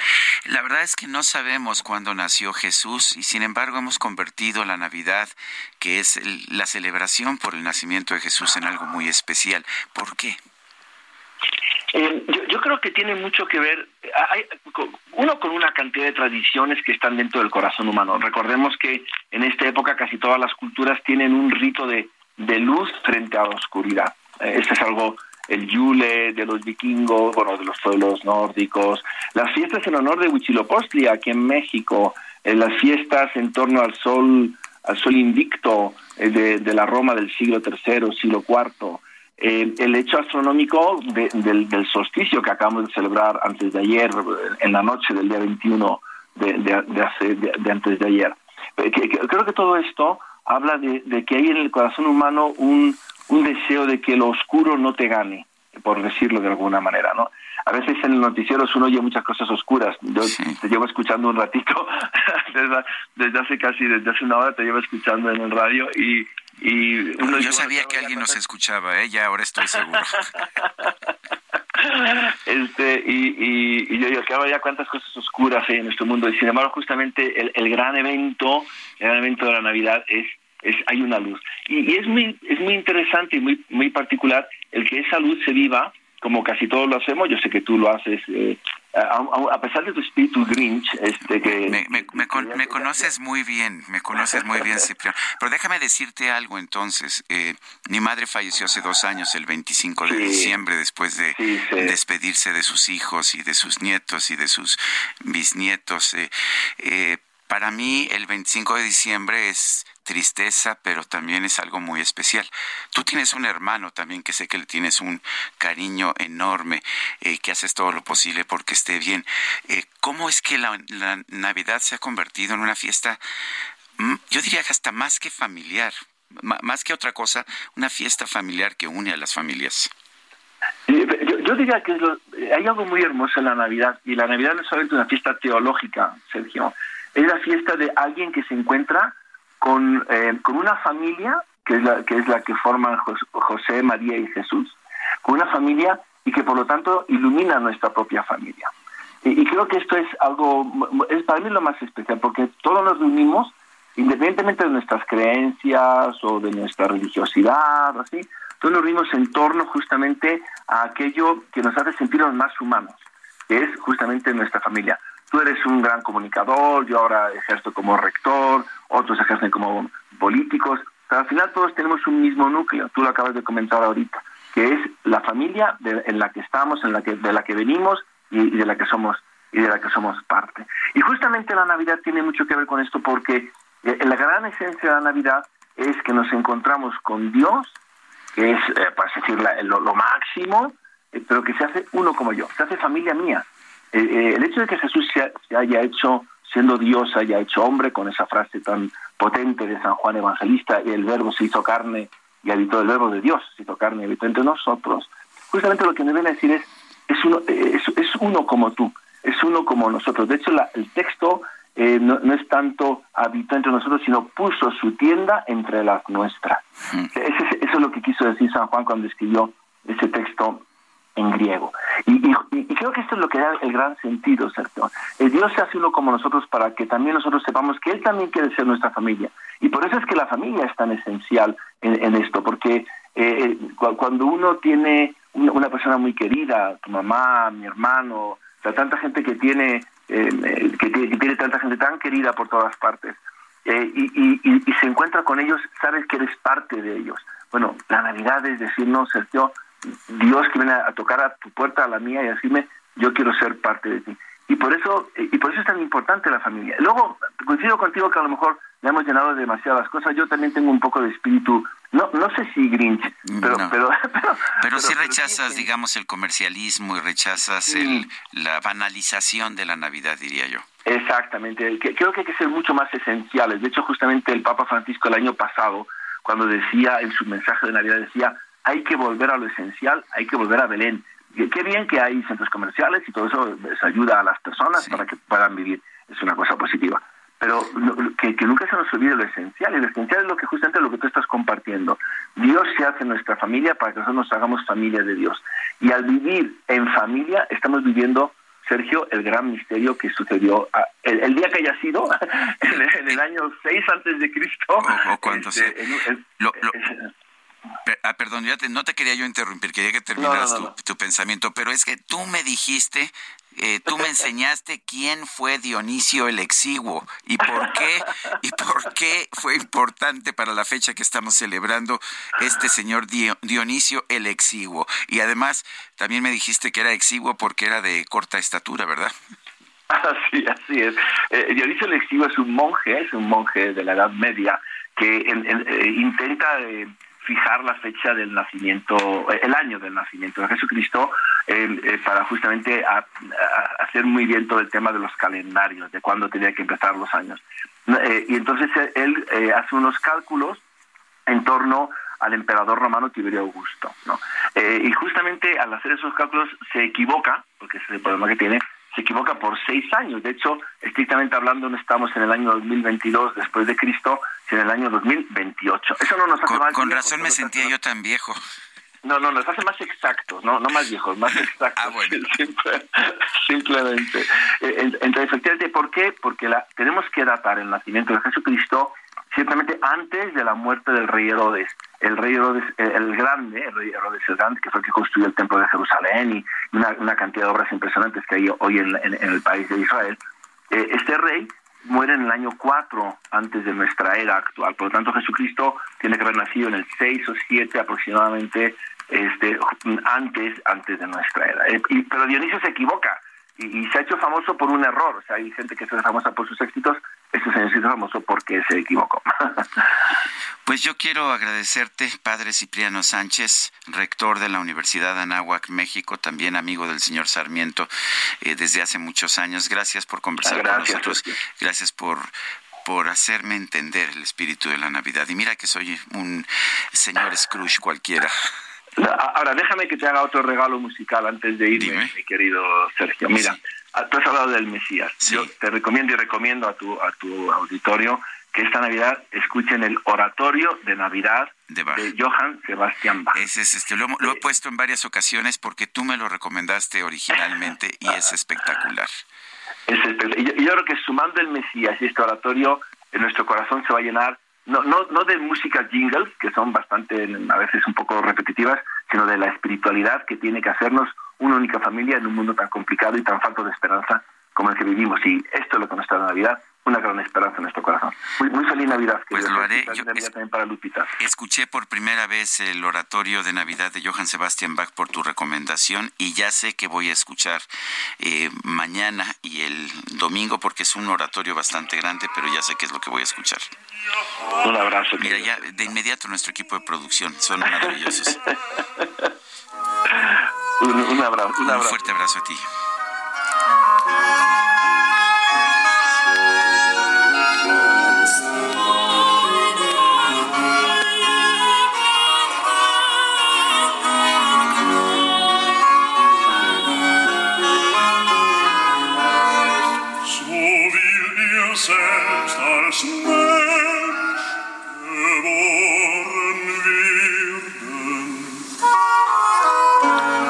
Las 8 de la mañana con 46 minutos. Tenemos en la línea telefónica a Agustín Laje. Él está, nos está trayendo, nos está presentando un, un nuevo libro que se llama La batalla cultural, reflexiones, reflexiones reflexiones críticas para una nueva derecha. Se nos acaba de cortar la llamada, están tratando de restablecerla. Pero déjeme decirle algo. Eh, Antonio Gramsci, que fue un filósofo marxista, eh, a, quien he leído yo, Antonio Gramsci decía que para transformar a la humanidad primero, o para transformar una sociedad primero, necesitas empezar con las ideas y por eso las batallas culturales pues pueden ser realmente muy importantes. Antonio Laje es escritor, es politólogo, eh, es argentino, lo tenemos en la línea telefónica. Agustín Laje, gracias por eh, conversar con nosotros esta mañana. Cuéntanos, siempre hay batallas culturales, hoy son más fuertes, son más importantes que antes. ¿Qué tal, Sergio? Muy buenos días. Gracias por el llamado. Eh, yo creo que hoy la política está pasando como nunca antes por la variable cultural. Cuando uno mira el siglo XX, se encuentra, sobre todo la segunda mitad del siglo XX, con un conflicto de tipo económico, que ya había sido anticipado por el marxismo clásico, para el cual los cambios realmente sustanciales en una sociedad se dan con las modificaciones económicas, con las luchas de clases, con los conflictos entre obreros, eh, capitalistas, entre burgueses, entre pobres y ricos. Hoy ese tipo de conflicto mm, no es protagónico, a mi juicio, sino que lo político hoy pasa por un sinfín de variables que tienen que ver mucho más con lo cotidiano, mucho más con lo cultural. Por ejemplo, ¿cuál es mi orientación sexual? Por ejemplo, ¿con quién me acuesto yo? Por ejemplo, ¿qué tengo entre las piernas? Por ejemplo, ¿qué como? Hoy lo que comemos puede ser interpretado políticamente.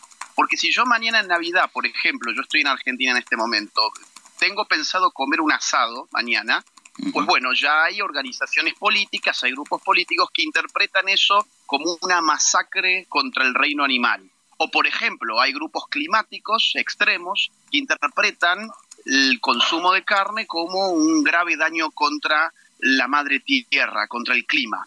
Entonces todo empieza a volverse político, mi peso, mi peso corporal.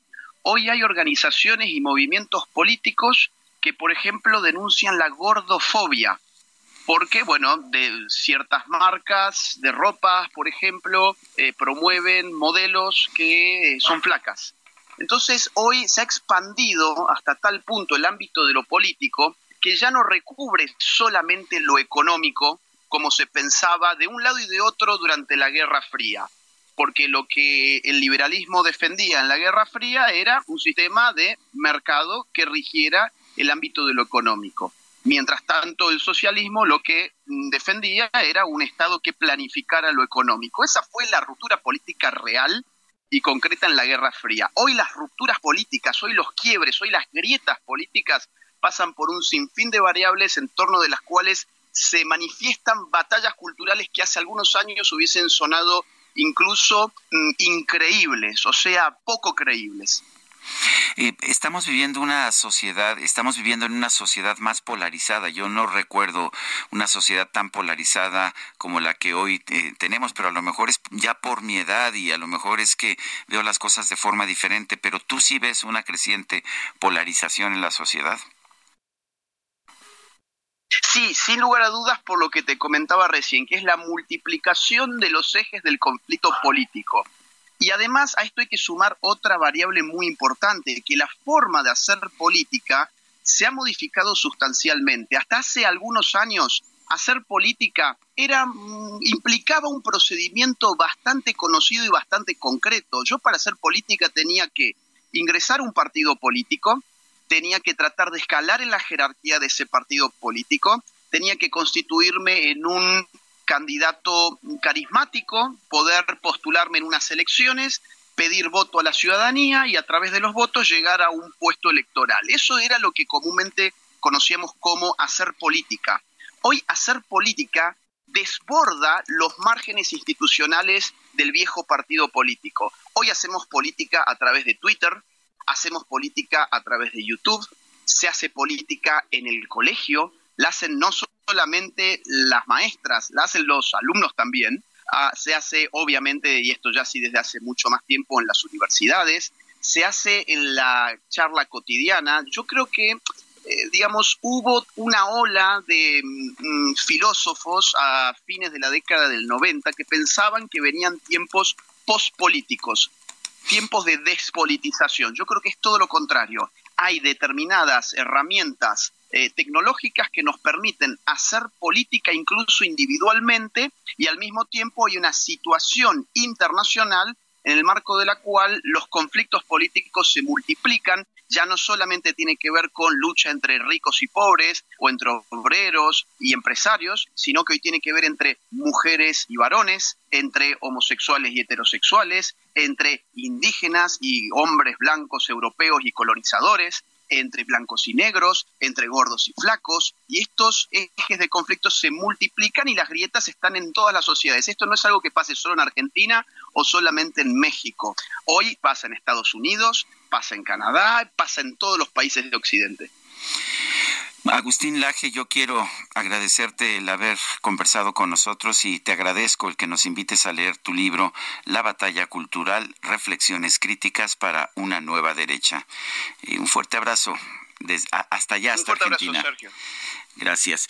Y son las ocho con cincuenta y tres minutos. ¿Qué cree? Me dice nuestro equipo de producción.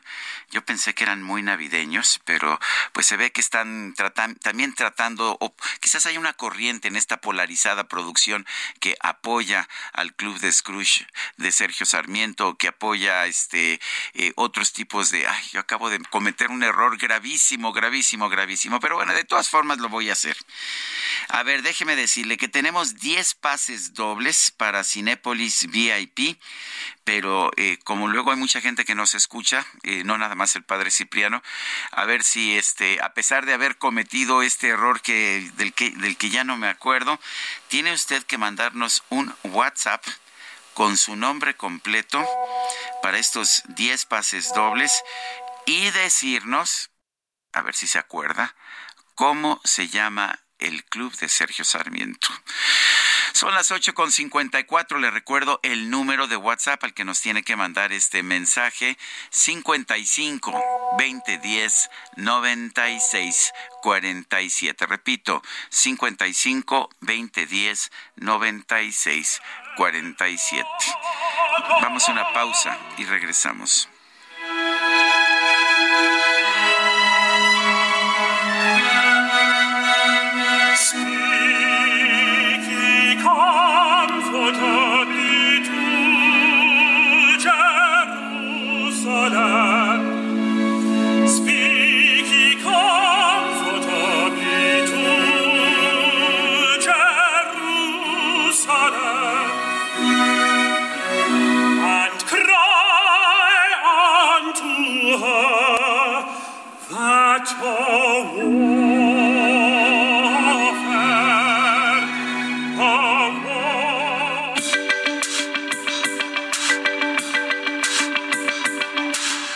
Sarmiento y Lupita Juárez quieren conocer tu opinión, tus comentarios o simplemente envía un saludo para hacer más cálida esta mañana.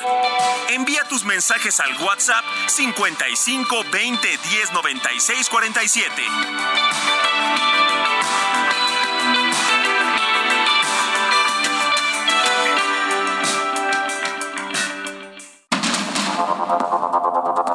Continuamos con Sergio Sarmiento y Lupita Juárez por el Heraldo Radio.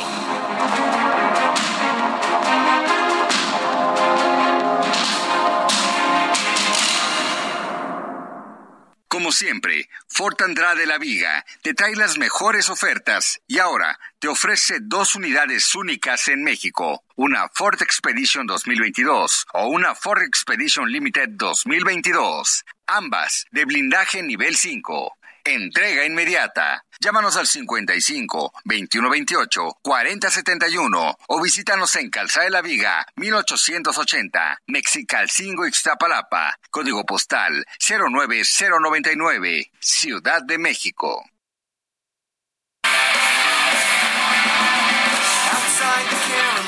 Christmas time again. It's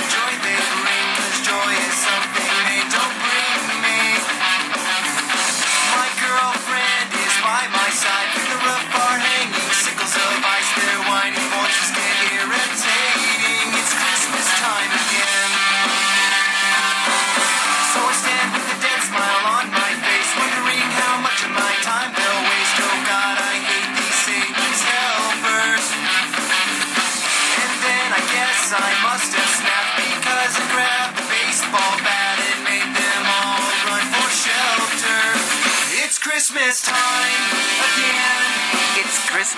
again. La canción se llama I Won't Be Home for Christmas. No estaré en casa para Navidad. Y la interpreta la banda Blink 182, una banda ahí de los 90 de Estados Unidos.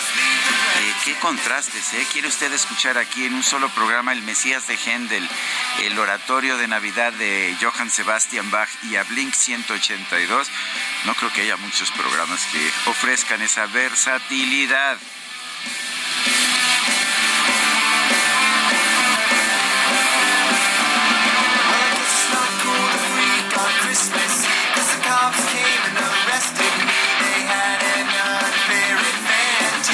Bueno, pues uh, son las nueve con tres minutos. Tenemos, uh, tenemos mensajes. De, fíjense, me escribieron a mí, pero pues ahora sí que eh, me, escribió Abril, Abril Moreno, y dice eh, que y dice el, el club se llama el Club de los Grinch, ¿verdad?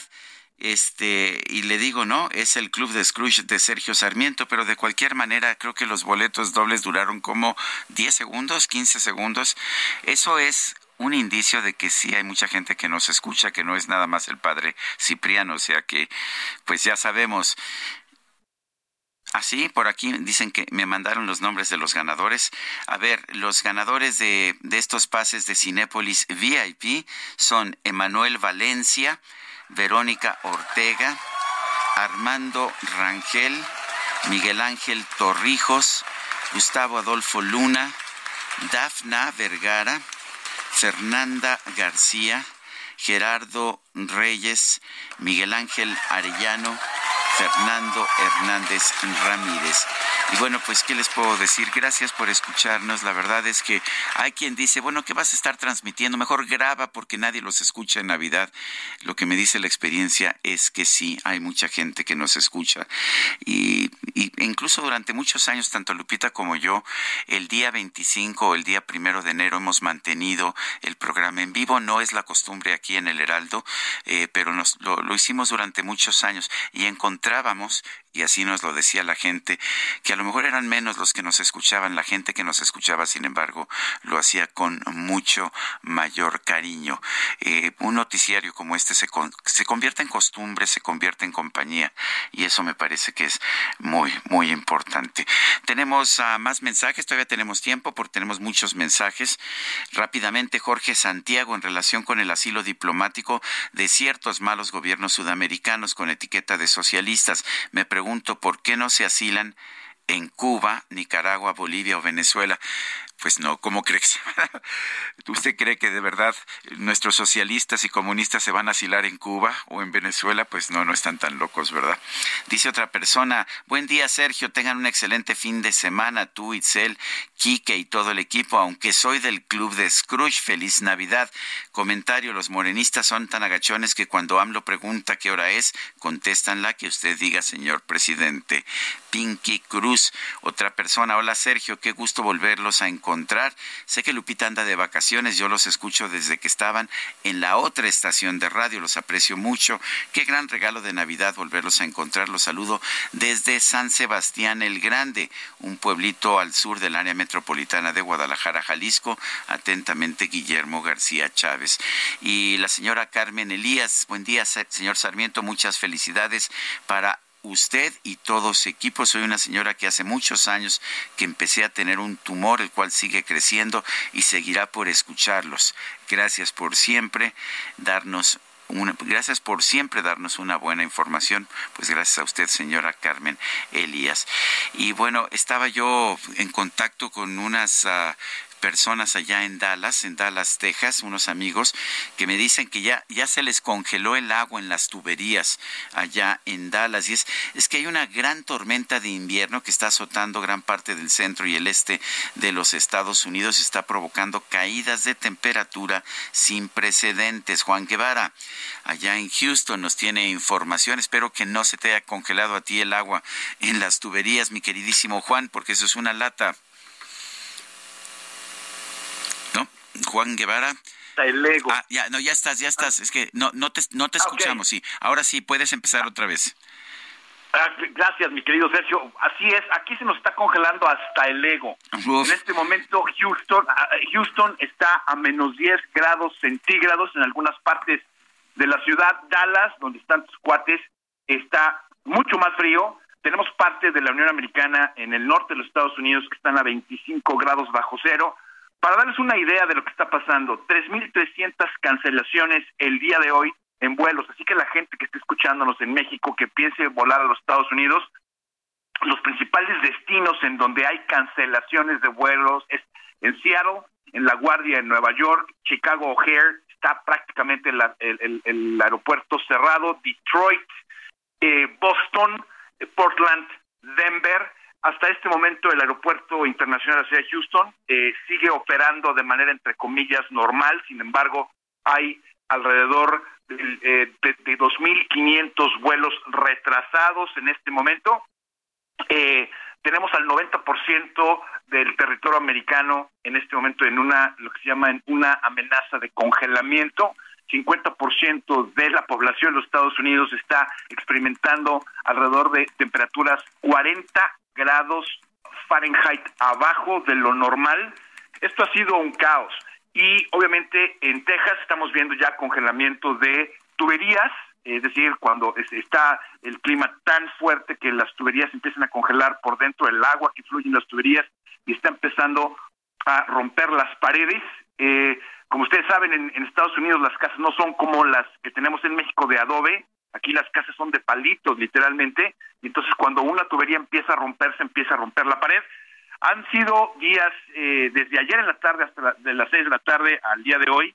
Esperamos estar en temperaturas bajo cero hasta el día de mañana, pero eso no nos impide escuchar a Sergio Sarmiento y Lupita, no importa que sea día 31, día 24, día primero, tú sabes que en este lado de la frontera somos tus fans. Pues eso me parece bien. Estaba, tengo un hijo que vive en Wisconsin, en Green Bay, Wisconsin, y está, en estos momentos está en México. Le estoy informando que en Green Bay, Wisconsin, la temperatura en estos momentos es de menos 22 grados centígrados, menos 7 Fahrenheit. ¿Cómo la ves? No, no, no. Está, sí se nos está congelando todo, absolutamente todo. Hasta lo que no se puede congelar se está congelando en este momento. Así nomás con usted. Bueno, pues bien, fíjate que aquí en la Ciudad de México, en estos momentos, aquí en donde estamos transmitiendo, en Benito Juárez, 14 grados la temperatura, que está frío, pero nada que ver con lo que están sufriendo allá. Están en verano en la Ciudad de México. En este Así es. Te mando un fuerte abrazo, Juan Guevara. Mis mejores deseos. Yo sé que soy un verdadero Grinch, un Scrooge consumado. Eh, pero bueno, tú te mereces una buena Navidad, o sea que te mando un fuerte abrazo. Tú también, mi querido Sergio, Lupita, le mandamos un abrazo a todo el equipo de allá. Estamos muy agradecidos por la alianza y la sociedad que tenemos con el Heraldo. Así que hasta el DJ Kike este año se portó bien. Entiendo que le van a regalar algo. Creo que sí, creo que sí. Oye, lo que han hecho en Now Media en un tiempo muy corto, realmente es impresionante. ¿Cuántas emisoras tienen ahora en Now Media? Tenemos, en conjunto con el Heraldo de México, tenemos 12 canales de televisión, tres estaciones de radio, y nuestro plan es, que, es duplicar en el 2023 eso. Así que necesitamos de bendiciones, necesitamos de mucha chamba, y ya sabes, siempre estamos al pendiente. Te mando un fuerte abrazo, Juan Guevara, y realmente felicidades. Y Igualmente, saludos. Nosotros ya veo venir, ya veo venir a la micro deportiva.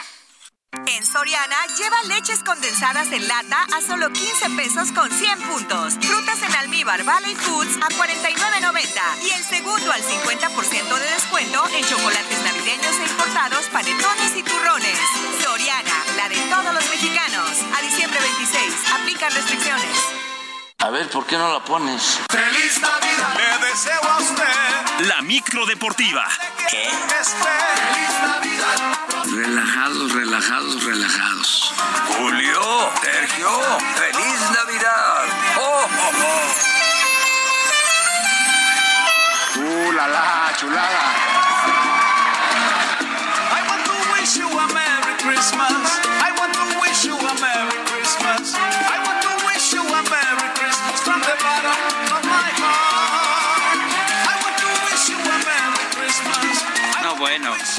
qué fiestón de Navidad, Julio Romero. No viniste solo, traes este, así que cargadita la micro de gente y de fiesta. Sí, ¿cómo estás, mi querido Sergio? Muy buenos días, amigos del Heraldo. Qué placer saludarles. Por supuesto, por supuesto, ya saben que la, la micro es, es, es, una fiesta total. Lo que sí es que ya voy a cobrar derechos de formación. Así. ¿no? Ya por DJ Cacharpo, operador Quique ya es famoso hasta en los Estados Unidos. No, pues imagínate. Vamos a cobrarlos. ¿Cuántas estaciones de, de radio y de televisión lo, lo, conocen allá? Bueno, es impresionante. Lo, vamos a cobrar. Vamos a cobrar derechos de formación. No, la verdad es que es el mejor cacharpo que pueda uno pedir. Bueno, eh, pues vámonos, vámonos con la información, efectivamente estamos totalmente en vivo. Eso es una bonita tradición. Luego de su participación con la selección en el pasado mundial y de no renovar con el América, el portero Guillermo Ochoa llegó ya a Italia para realizar los exámenes médicos y físicos correspondientes y ya se incorporó al Salernitina. Este equipo de la Serie A, Ochoa, tendrá una nueva aventura europea luego de su paso por el Ajaccio de Francia. Jugó también en el Málaga con el Granada, ambos en España. Jugó con el Estándar de Lieja en Bélgica. El contrato será por seis meses y unos 400 mil euros netos de sueldo. Mucha suerte para Guillermo Ochoa, que sacrifica la comodidad, sacrifica pues eh, el sueldo y se va ahora a Italia con este, con este equipo. Eh, pues mucha, mucha suerte para Guillermo Ochoa. Por lo pronto, Luis Malagón será su suplente en el conjunto del América y uno de los que más sonó para llegar al conjunto de Cuapa, el joven Carlos Acevedo del Santos Laguna, dijo estar muy contento por esta nueva aventura de Ochoa de 37 años de edad. Mucho cariño de parte de y los muchachos. Le deseamos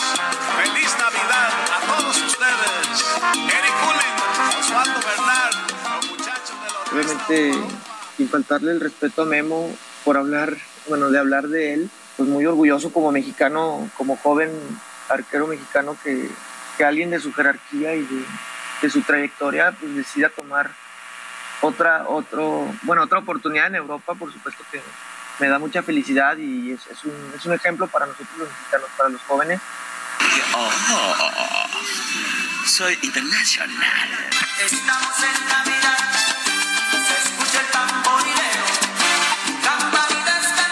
Bueno, pues ahí están las palabras de, Carlos Acevedo, este joven que es igual de ingenioso que la producción. Bueno, oigan, la, la nos hacen reír todos los días. Bueno, la FIFA, la FIFA dio a conocer su ranking con lo que cerrará este 2022, luego de que ha sido la Copa del Mundo. De tal manera, la selección nacional, el tricolor descendió a algunos lugares, se ubica ahora en el sitio 15 aunque fue 22 en el Mundial. El listado es encabezado por Brasil, que a pesar de quedar eliminado en cuartos de final ante Croacia, pues mantuvo la cima en un ranking que nadie, absolutamente nadie conoce. Bueno, el campeón del mundo Argentina está en el segundo sitio y esto debido a que los juegos que ganaron por penaltis tienen menor calificación y Francia ocupa el tercer lugar, o sea que campeón y subcampeón son segundo y tercero según la FIFA y Brasil es primero yo no, no, no, no lo entiendo. Raro, ¿no? Está raro. Bueno, Brasil perdió en este también en penales, ¿no? Sí. O sea, no fue derrota. En Sí, realidad, sí, exacto. Entonces, Y Argentina perdió contra Sudáfrica. Eh, sí, bueno, y también este pues su, su- la final también se va a penaltis. Es una es una pues unas ecuaciones que nadie entiende. Quiero pensar que ya se están contagiando y que la FIFA tiene otros datos. Pero bueno, en fin, Brasil A ver, yo sí, número yo uno. sí lo entiendo, aunque pues en realidad yo creo que a los argentinos eh, la Ay, clasificación del ranking de la FIFA les da, bueno, este, no sé cómo explicarlo aquí al aire. Pero Les viene valiendo tres pepinos. eso así. es. ahí está bien, esa, esa me gusta. Entonces, bueno, Estados Unidos es el mejor equipo de la CONCACAF, ocupa el lugar número 13. Bueno, actividad en la Copa por México, este torneo de pretemporada, previo al clausura 2023, que arranca el 6 de enero. Por lo pronto, el día de ayer, el conjunto de Cruz Azul empató a uno con Toluca, o el Toluca le empató a uno con Cruz Azul, a pesar de que les empataron de último minuto, de último minuto. Ahora sí que la Cruz Azulearon. Pues el técnico de la máquina, Raúl Gutiérrez, señaló que llegarán con buenas cosas al arranque del torneo.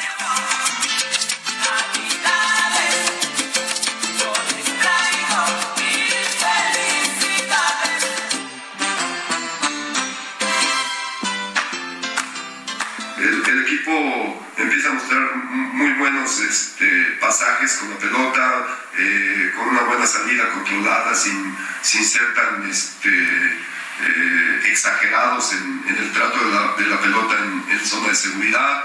Eh, creo que nuestros, nuestros volantes externos hoy, hoy tuvieron una buena participación. Nuestro centro delantero, los dos muchachos que han estado cumpliendo, me parece que de maravilla para, para lo que se espera de ellos. Vamos pa' aquí, vamos pa' allá. Todo Puerto Rico. Y en el otro compromiso de la jornada, Chivas venció 2 por 1 a Tigres. El equipo de Chivas vino de atrás, lo perdía 1 a 0 y terminó ganando 2 a 1. Tiene tres victorias y a falta de una jornada en esta Copa por México ya están en la gran final. Las Chivas han ganado sus tres duelos. Para el día de hoy a las 7 de la noche, América contra Pumas, duelo interesantísimo, mientras que Mazatlán estará enfrentando a el Santos Laguna a las 9, Mazatlán contra Santos a las 9 de la noche, este torneo de pretemporada. Y arrancó la semana 16 en el fútbol americano de la NFL. Los Jaguares de Jacksonville derrotaron 19 a 3 a los Jets. Con este resultado, Jacksonville tiene vivas sus esperanzas de meterse a playoffs. 7 ganados, 8 perdidos. Los Jets que arrancaron con todo, que era un equipo sorprendente, pues ya están con récord perdedor, 7 triunfos y 8 derrotas. Trevor Lawrence, 229 yardas, un touchdown por tierra, mientras que Riley Patterson, 4 goles de campo para el equipo de Jacksonville. Buena, buena victoria. Y ojo, eh, ojo, porque hay actividad mañana. Mañana hay mucha actividad en la NFL. Sábado y domingo, como ya no hay colegiales. Sí, sí, sí. Y entonces mañana, pues mientras inyectan al pavo, ¿no? Para que se componga, pues eh, mañana a las 12 del día, en juegos que llaman la atención, Atlanta estará enfrentando a los cuervos de Baltimore. Esto sí te va a llamar la atención. Buffalo estará enfrentando a los osos de Chicago. Ay, no. Este duelo. Nos van a despedazar. A las dos sí, la verdad es que. La verdad, para el año que ha tenido Chicago y el que ha tenido Buffalo, bueno. sí, pero hay que verlo, ¿no? Definitivamente Este, a las 12. Soy masoquista. sí, sí, bueno, pues es- somos masoquistas. Bueno, también Seattle estará enfrentando a Kansas City. Para las 3 de la tarde, ya para la hora de pegarle a la comida, Washington contra San Francisco, Filadelfia ante los Vaqueros de Dallas, Dallas que ya tiene boleto a playoff. Filadelfia Los- Dallas siempre es un clásico. y es atractivísimo, sobre todo por lo que puede hacer Filadelfia y Dallas a mantener el, el ritmo. Los acereros de Pittsburgh estarán enfrentando a los Raiders. El domingo llama la atención para las 12, cuando nos estemos despertando, los empacadores de Green Bay contra los Delfines de Miami. Este juego me llama muchísimo la atención. Y si habrá lunes por la noche, los cargadores estarán enfrentando a los Potros de Indianápolis. Semana 16, cargadita la semana 16 en la NFL. Qué bueno que hay fútbol americano el día de mañana. Y ya para finalizar, Christian Horner, que es el director de la escudería Red Bull, reunió a sus pilotos Sergio Pérez y Max Verstappen, aparentemente para limar las diferencias con las que terminaron la campaña pasada en la Fórmula 1 de automovilismo. En un video que eh, publicó el propio equipo austriaco, se puede ver a ambos conductores recordando varias maniobras eh, pues intercambio de sonrisas, maniobras que realizaron en la pasada campaña. Horner agradeció a ambos por el título de constructores en este 2022, luego de no hacerlo desde el 2013. Las tensiones entre ambos subieron de tono luego del Gran Premio de Brasil, donde el tapatío necesitaba de la ayuda de Max para terminar adelante en las posiciones y pelear por el segundo sitio, situación que no sucedió, además de emitir declaraciones bastante, bastante polémicas. Parece que se ha terminado ya eh, pues la molestia entre Verstappen y por supuesto Sergio Checo Pérez. Sergio, amigos del auditorio, la información deportiva este viernes, que tengan todos un extraordinario fin de semana, pásenla muy bien en compañía de todos sus seres queridos, que haya salud principalmente Eso para todos principal, sí. y que sus equipos ganen. Muchas gracias, Julio. Buenos días y feliz Navidad. En Soriana, esta Navidad lo damos todo. Compra uno y lleve el segundo al 50% de descuento en todas las cremas ácidas Lala, quesos empacados Food o Swan y galletas Emperador, Chokis y clásicas. Sí, lleve el segundo al 50% de descuento. Soriana, la de todos los mexicanos. A diciembre 26, aplica restricciones.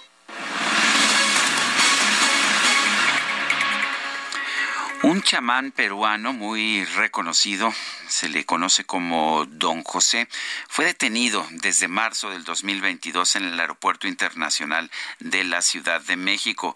Él, eh, pues él es muy conocido allá en Perú, pertenece a una comunidad nativa, la de San Francisco de Ya- Yarinacocha. Eh, se le acusó de tratar de introducir a México estupefacientes, pero él dice que lo que traía eran medicinas tradicionales de su Perú, medicinas ancestrales. En la línea telefónica es José, está José Ramos Barragán, abogado de don José. Eh, José Ramos Barragán, gracias por tomar nuestra llamada. Eh, exactamente qué, cuáles eran las sustancias que traía su defendido y, ah, y, por qué lleva tanto tiempo. Tengo entendido que es prisión preventiva oficiosa la que tiene, pero cuéntenos, eh, José, José Ramos Barragán, de cuál es la situación jurídica en este momento. Es correcto, don Sergio. Primero, buen día para ti y para todo tu auditorio. Don José es detenido a principios de marzo de, de este año y él traía eh, en su equipaje la medicina ayahuasca. La ayahuasca es un componente fundamental para las cosmovisiones amazónicos y además hace parte de los sistemas autóctonos de salud como lo es para los miembros del pueblo chipeo coníbo donde eh, este del que es parte don José y es podríamos decir que es una pieza angular dentro de su cosmovisión. Ayahuasca, dentro de su composición, en una cantidad bastante pequeña, tiene un alcaloide que se llama NN-dimetiltriptamina que está presente en toda la naturaleza, incluso en los seres humanos. Entonces, eh, la autoridad, como da positivo a este alcaloide, es que lo detiene, siendo esto violatorio, bueno, para empezar, de, de nuestros derechos constitucionales. De hecho, México siempre dice que respeta las tradiciones, que respeta las culturas de los pueblos indígenas y ahora estamos viendo pues esta situación en que detiene a una persona por traer medicinas indígenas. Ah, ¿Cómo, se justifica eso? Pues, insisto, lo, justifican con este análisis pero vaya, un análisis que además es muy pobre porque ni siquiera señala ningún tipo de cantidad y, y vaya, la cantidad que traía don José era una cantidad eh, pues mínima, eran tres litros que de DMT, eso deben ser unos cuantos gramos a lo mucho, siendo que además propiamente la ayahuasca no se encuentra fiscalizada ni en la Ley General de Salud ni en los tratados internacionales de Naciones Unidas sobre control de drogas, tal como la propia Junta Internacional de Fiscalización de Estupefacientes lo, lo ha aclarado. Es decir, eh, todo esto constituye una violación gravísima a, a, muchísimos derechos, pero sobre todo al debido proceso y el principio de legalidad. Eh, nosotros tenemos que ir a una pausa en este momento, pero me, gustaría continuar con la conversación. No sé si nos puede aguantar unos minutos mientras vamos a esta pausa. Regresamos en un momento más, pero eh, ojalá que pueda quedarse con nosotros el abogado de don José. Gracias.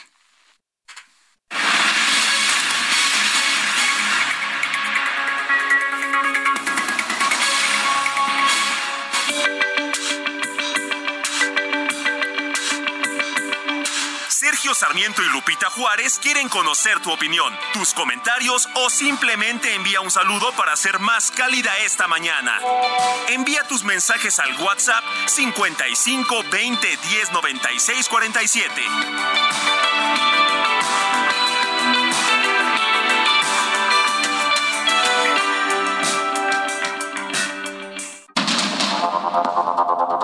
Continuamos con Sergio Sarmiento y Lupita Juárez por el Heraldo Radio.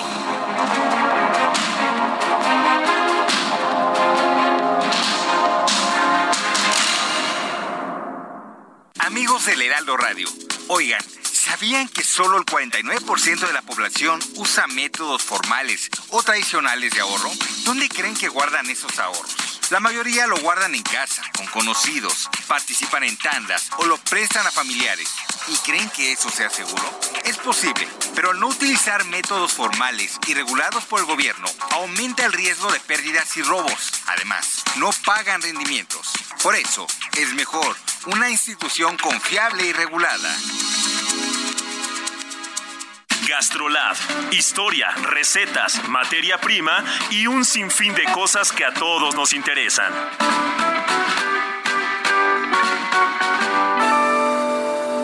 Amigos del Heraldo Radio, soy el chef Israel Arechiga de Gastrolab y el día de hoy traigo una receta que hicimos para Gastrolab TV que les recuerdo que sale todos los martes y jueves en punto a las 11 de la mañana y que fue espectacular y nos llegaron muy buenos comentarios y estoy seguro que para quien cocinara el fin de semana le va a servir. Que más que por cantidades es sobre todo por la mezcla de ingredientes. Relleno infalible para tener un pavo espectacular para esta cena. Misma cantidad de carne molida de res y carne molida de cerdo. Importante que la de res pueda tener un 10 o 15% de grasa y eso hará que el relleno quede jugoso. Entre las mezclas raras que pueden poner, la piña deshidratada y la manzana deshidratada le van a levantar muchísimo al relleno. Eviten usar demasiados frutos secos. Si van a usar almendras, no es necesario que pongan nueces. Si van a usar nueces, no es necesario que pongan almendras, ya que a veces el relleno puede hacer que sea un poco duro de morder y entonces vamos a confundir eso y perderemos suavidad en el pavo en el momento de morder.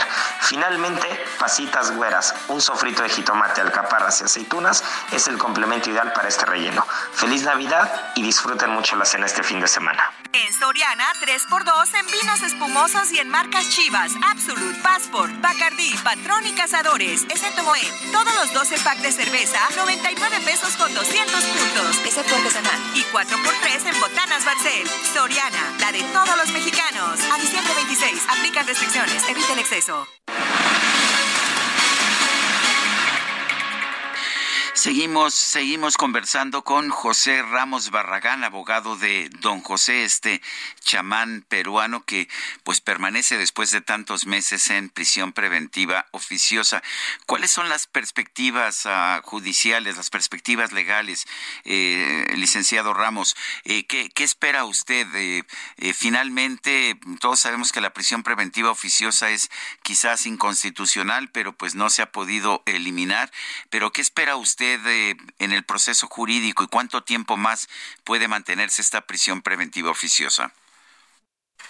Mira, lo que estás mencionando yo creo que es fundamental. Efectivamente, el está bajo prisión preventiva oficiosa y creo que en este debate que se estuvo teniendo pues hace mes, mes y medio acerca de, de lo inconvencional de esta medida y de lo injusta que es esta medida, de lo perniciosa que es esta medida, yo creo que el caso de don José es muy claro. Eh, para que te des una idea de las violaciones procesales que ha habido, su juicio debió haber sido a más tardar a finales de septiembre de este año. Y solamente porque nosotros estuvimos peleando conseguimos que la audiencia de juicio se tenga a finales de enero del siguiente año. Entonces ahí es donde nosotros esperamos, con los argumentos que tenemos, que, que son contundentes, primero porque, insisto, no es una sustancia fiscalizada y porque además no genera un daño a la salud, eh, esperamos obtener la victoria, pero bueno, como, como tú sabes, eh, aquí, lejos de tener un sistema de justicia, pareciera que tenemos un sistema de injusticia. Entonces, eh, esperamos que, que, la persona que le toca resolver, que es el juez eh, Fuerte Tapia en el reclusorio norte, tenga la visión y sobre todo también tenga la valentía de, de poder eh, actuar con justicia, porque lamentablemente para, para muchos de nuestros jueces lo más fácil es eh, condenar y que, bueno, ya sea este, en la apelación o en el amparo, pues alguien haga justicia y yo no me meto en problemas, ¿no? Y, y, lamentablemente muchos de estos casos terminan en un documental, en una plataforma de, de video, argumentando y, y, haciendo evidentes todas estas faltas que estamos viviendo. Bueno, entonces, por lo pronto, eh, ¿tú piensas que las pruebas son suficientes? ¿Dices que, que es una sustancia más que no genera ningún daño? Correcto, es una medicina tradicional. De hecho, es curioso porque ahora las farmacéuticas y, la ciencia está estudiando estas medicinas tradicionales y están viendo cómo pueden eh, aprovechar este conocimiento milenario para, para el total de la población. Y, es una maravilla y qué bueno que esté sucediendo. Incluso en Estados Unidos ha habido mucho eh, acercamiento ahora con todas estas medicinas y, y incluso han sido despenalizadas en, en, muchos lados que están penalizadas, como los hongos y los este, etcétera, etcétera. Este, pero es increíble cómo por un lado, la ciencia está reconociendo la utilidad de estas medicinas, pero por otro lado, nuestros sistemas jurídicos desconocen la tradición eh, médica tradicional, falta la redundancia, que, le da soporte y que de alguna forma eh, les dio su origen. Bueno, pues yo quiero, yo quiero agradecerte, José Ramos Barragán, abogado de don José, esta, esta conversación. Estaremos al pendiente. Dices que la audiencia es en enero, ¿verdad?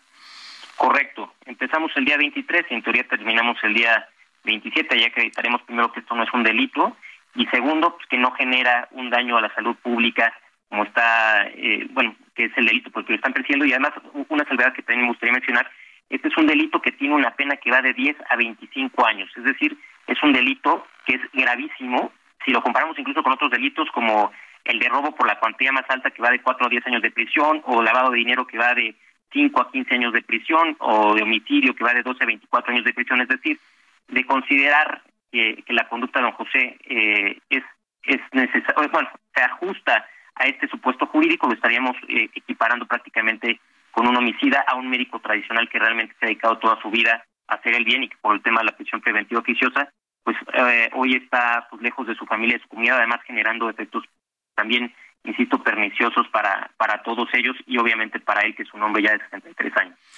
Yo te, te agradezco la conversación, te mando un fuerte abrazo. Gracias, don Sergio. Felicidades eh, para ti, para todo tu auditorio también. Gracias. Son las nueve de la mañana con treinta y siete minutos. Por primera vez, el Ballet Folclórico de México de Amalia Hernández presenta su icónico espectáculo navideño en el Auditorio Nacional como parte de los festejos de su aniversario número 70. Además, un porcentaje de las localidades va a ser donado para aportar recursos al Ballet Teletón. Paola Albarranes, directora directora del Ballet Teletón. Salvador López es director general del Ballet Folclórico de México. Quiero empezar con Salvador López. Eh, ¿Qué es lo que, lo que vamos a poder ver y cuándo va a ser esto? ¿Cuándo va a ser esta función en el Auditorio Nacional? Eh, Sergio, ¿cómo estás? Muy buenos días. Eh, vamos a presentar este espectáculo el 29 de diciembre en el Auditorio Nacional por primera vez. Eh, como sabes, esta, este espectáculo se ha presentado en el Castillo de Chapultepec durante 16 años, que retoma la música, la danza, los colores de la Navidad y que plasma en el escenario nuestras tradiciones, por supuesto las posadas que nacen en México en el siglo XVI y que es algo eh, que estamos convencidos que a través de este espectáculo promovemos y rescatamos muchas de las eh, maravillosas tradiciones en la época de Sembrina. El, eh, Paola Albarrán, ¿qué es el ballet teletón? Gracias, Sergio. el ballet teletón es una terapia que complementa las terapias de, de, los niños que ya reciben rehabilitación en alguno de los centros de Teletón pero también es un taller para niños de escasos recursos que los acerca a la cultura, a la danza y sobre todo que los acerca a sí mismos. Llevamos 10 años,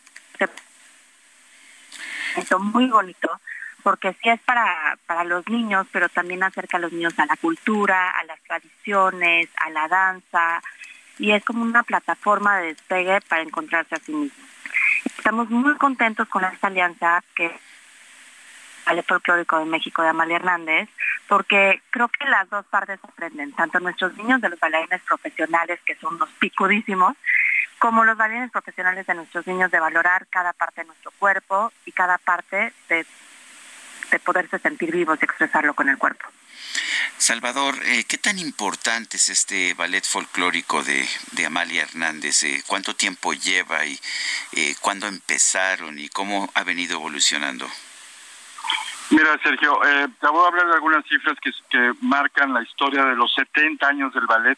La compañía nace en 1952 con un grupo de ocho personas.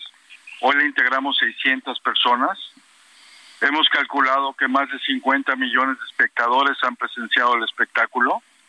Y el, la compañía lleva a cabo 240 funciones al año. Es decir, eh, me parece que es algo único en una compañía de danza. Y, y bueno, la, el legado de Amalia Hernández ha sido fundamental para eh, cimentar el futuro de, del ballet, pero hemos sabido actualizarnos. La compañía es una compañía con una larga historia, pero no es una compañía vieja. Ha sabido integrar elementos tecnológicos, la preparación de los bailarines es distinta, Hemos incursionado en alianzas como el caso de Ballet Teletón, pero también con la Orquesta Sinfónica Nacional, con la Compañía Nacional de Danza y muchas otras eh, representaciones culturales que enriquecen el proyecto del ballet y nos retroalimentan de manera muy importante. Entonces, creo que el ballet ha sido de las compañías eh, de los del siglo pasado que ha sabido eh, mantener una actualidad y, y estar en los principales teatros del mundo, Sergio. Bueno, y, y Paola, eh, la, ya, ya, nos contaste un poco lo importante de, de esta alianza. ¿Qué le dirías tú a la gente? ¿Por qué es importante acudir? Que no se lo pueden perder. Yo creo que vivimos en un país muy dividido, ¿no? Siempre es radicalizado todas las opiniones y son pocos los puntos de encuentro como nación que tenemos como uno solo. Ahora en Navidades en México le dieron la oportunidad a los niños del ballet Teletón de presentar el nacimiento vivo. Y la verdad es que es un mensaje precioso, porque con esta inocencia de los niños, con esta intención de pureza, creo que remarca mucho lo que necesitamos eh, eh, entender como mensaje de nación, que es pues una esperanza, una inocencia, un sentirnos otra vez un solo México. Y pues estamos muy ilusionados, muy honrados de poder pisar los los escenarios más importantes del país con estos niños, porque el Ballet Teletón persigue que los escenarios le pertenecen a todos. Y en este marco de festejo de 25 aniversario de Teletón, pues qué mejor cerrar el año que de esta forma. Bueno, y Salvador López, otra vez nada más para recordar cuándo, dónde, cómo. Sí, claro, es el jueves 29 de diciembre, 8 de la noche, Auditorio Nacional. Y si me permites obsequiar algunas cortesías para tu auditorio. Con, con, mucho gusto. Vamos a pedirle a la gente que nos mande eh, mensajes de WhatsApp al 55 2010 96 47. ¿Cuántas cortesías serían? Ocho cortesías dobles. Ocho cortesías ocho cortesías dobles y le pido a la gente que nos mande su nombre completo para que podamos, este, en todo caso, eh, verificar que las primeras ocho personas sean realmente las que reciban esto. Gracias, Salvador, y, uh, y, gracias por el apoyo que le están dando también al Ballet Teletón y, y creo que, digo, para mí, eh, siempre el ballet folclórico de, de México de Amalia Hernández ha sido un referente. Gracias por invitarnos. Muchas gracias. Eh, a, a, propósito, ya se acabaron las ocho cortesías. O sea, duraron bueno. como diez segundos. bueno, bueno, fue... bueno, por allá nos vemos a disfrutar gracias. mucho y a celebrar. Bueno, es fuerte abrazo. Son las nueve de la mañana con cuarenta y cuatro minutos. En Soriana lleva carne de res para asar a 164.90 el kilo. Pierna de cerdo sin hueso fresca a 106 pesos el kilo. O jitomate guaje a solo 19.80 el kilo. Y bacalao noruego desmigado a 249 pesos el kilo. Soriana, la de todos los mexicanos. A diciembre 26, aplican restricciones. Son las 9 de la mañana con 44 minutos. Vamos a un resumen de la información más importante, la que se ha generado esta mañana, porque, ¿qué cree? Nosotros sí estamos en vivo, siempre estamos en vivo y con la información que se está generando. En la conferencia matutina desde Villahermosa, Tabasco, que a propósito todavía no termina, todavía está ahí hablando el presidente de la República. El presidente Andrés Manuel López Obrador destacó la política exterior mexicana. Dijo que esta garantiza el derecho de otorgar asilo a los perseguidos de cualquier nacionalidad, como se actuó en los golpes de Estado que ocurrieron hace casi 50 años en Chile, en Uruguay, en Argentina y en Bolivia. Lo sucedido en Chile en 1973, pero en ese tiempo pasó lo mismo en Argentina, en Uruguay, en Bolivia, en Ecuador, en todos esos países. Y México eh, protegió a quienes eh, necesitaban eh, asilo. El embajador de México en el Perú, Pablo Monroy, señaló que en los últimos días de su encargo se cumplieron varios objetivos, entre ellos velar por los mexicanos que viven en aquel país.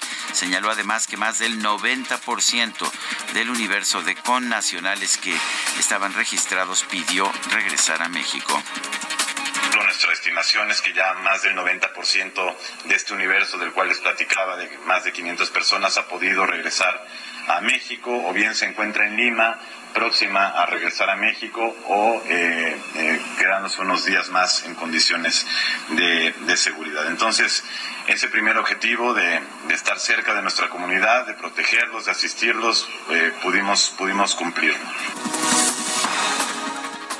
Este viernes las autoridades de París informaron que dos personas perdieron la vida y cuatro resultaron heridas.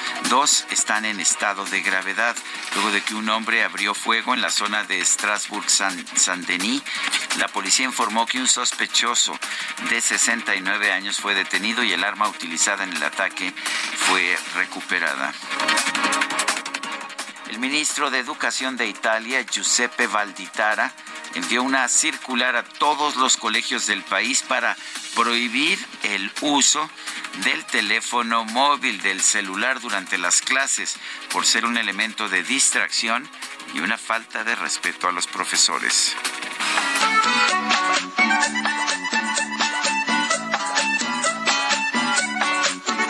Ábrale la pista y viene bailando el Santa Claus.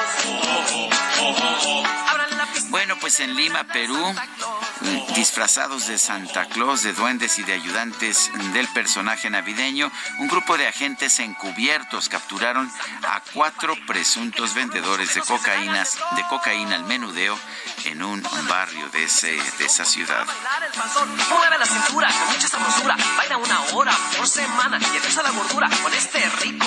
Santa Claus. Un paso para adelante.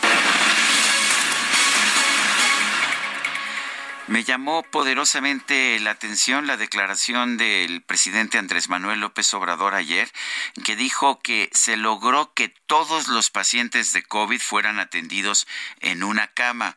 No se nos murió nadie fuera de los hospitales, como sucedió en otros países.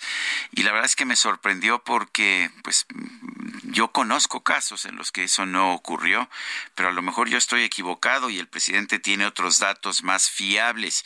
En la línea telefónica, el doctor Héctor Hernández Bringas, maestro en demografía, doctor en ciencias sociales con especialidad en estudios de población. Doctor Hernández Bringas, en primer lugar, gracias por tomar uh, nuestra llamada y, y es verdad eso, hubo camas para todos, no se murió nadie fuera de los hospitales como sucedió en otros países.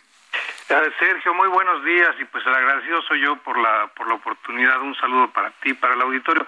Mira, parece que al presidente no le han pasado bien la información su equipo de trabajo, concretamente los responsables de la pandemia, o simplemente pues quiero pensar que el presidente habló, habló de, brote, de bote pronto.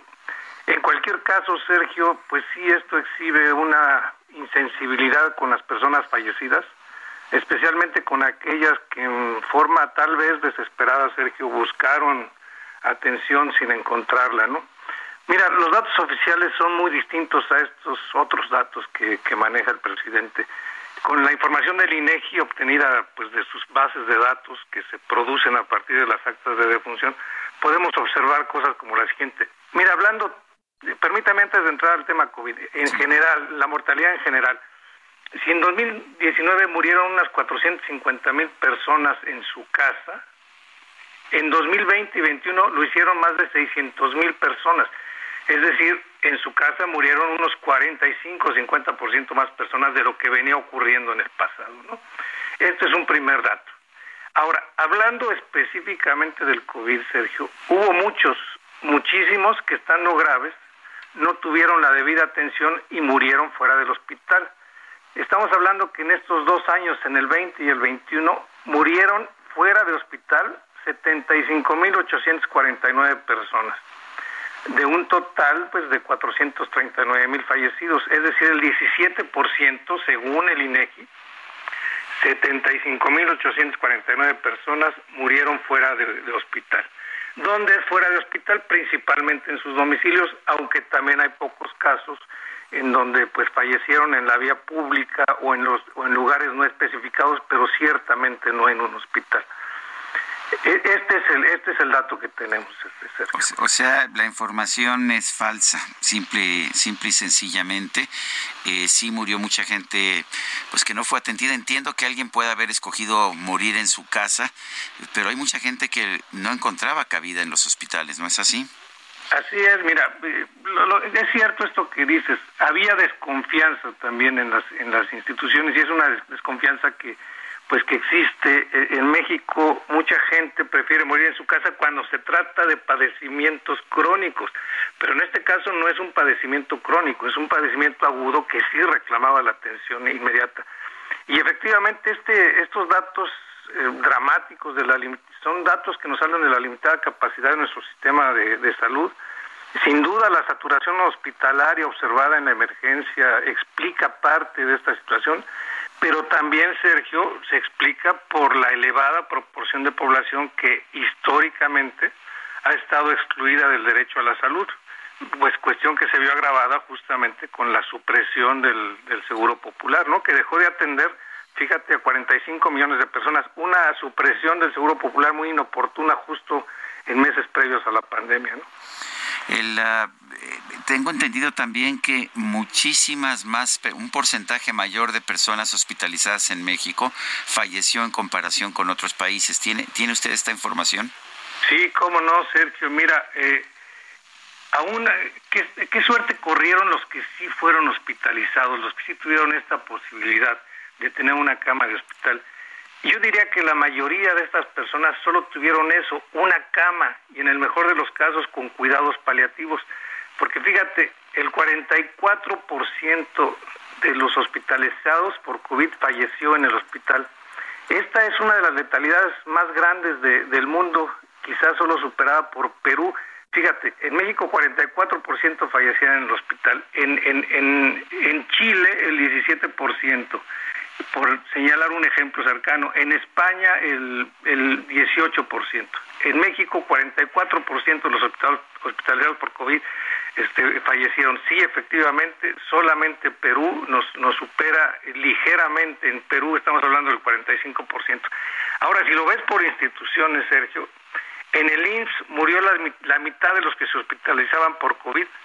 De cada dos enfermos eh, que, que, ingresaron al seguro eh, social, uno vivía mientras otro moría, ¿no? La mitad fallecía. Pues son cifras, uh, son cifras realmente inquietantes y bueno, pues yo quiero agradecerle, doctor Héctor Hernández Bringas, el haber conversado con nosotros esta mañana. El agradecido soy yo, Sergio. Les mando un abrazo a ti y al auditor. Gracias. Y pues se nos acabó el tiempo. Son las nueve de la mañana con 54 minutos. Es mi último es mi último programa con en este año. Eh, aquí el próximo lunes estará aquí Guadalupe Juárez, a quien le dejo todo mi cariño, todo mi respeto, toda mi admiración.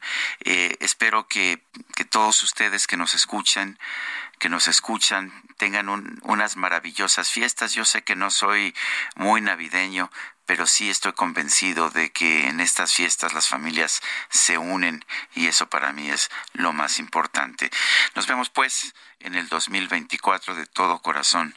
Les dejo todo mi amor. Ábrale la pista y viene bailando el Santa Claus. Ábrale la pista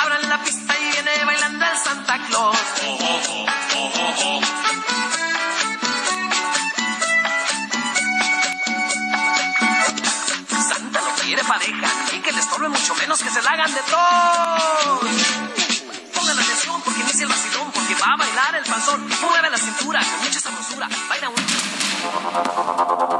Heraldo Media Group presentó Sergio Sarmiento y Lupita Juárez.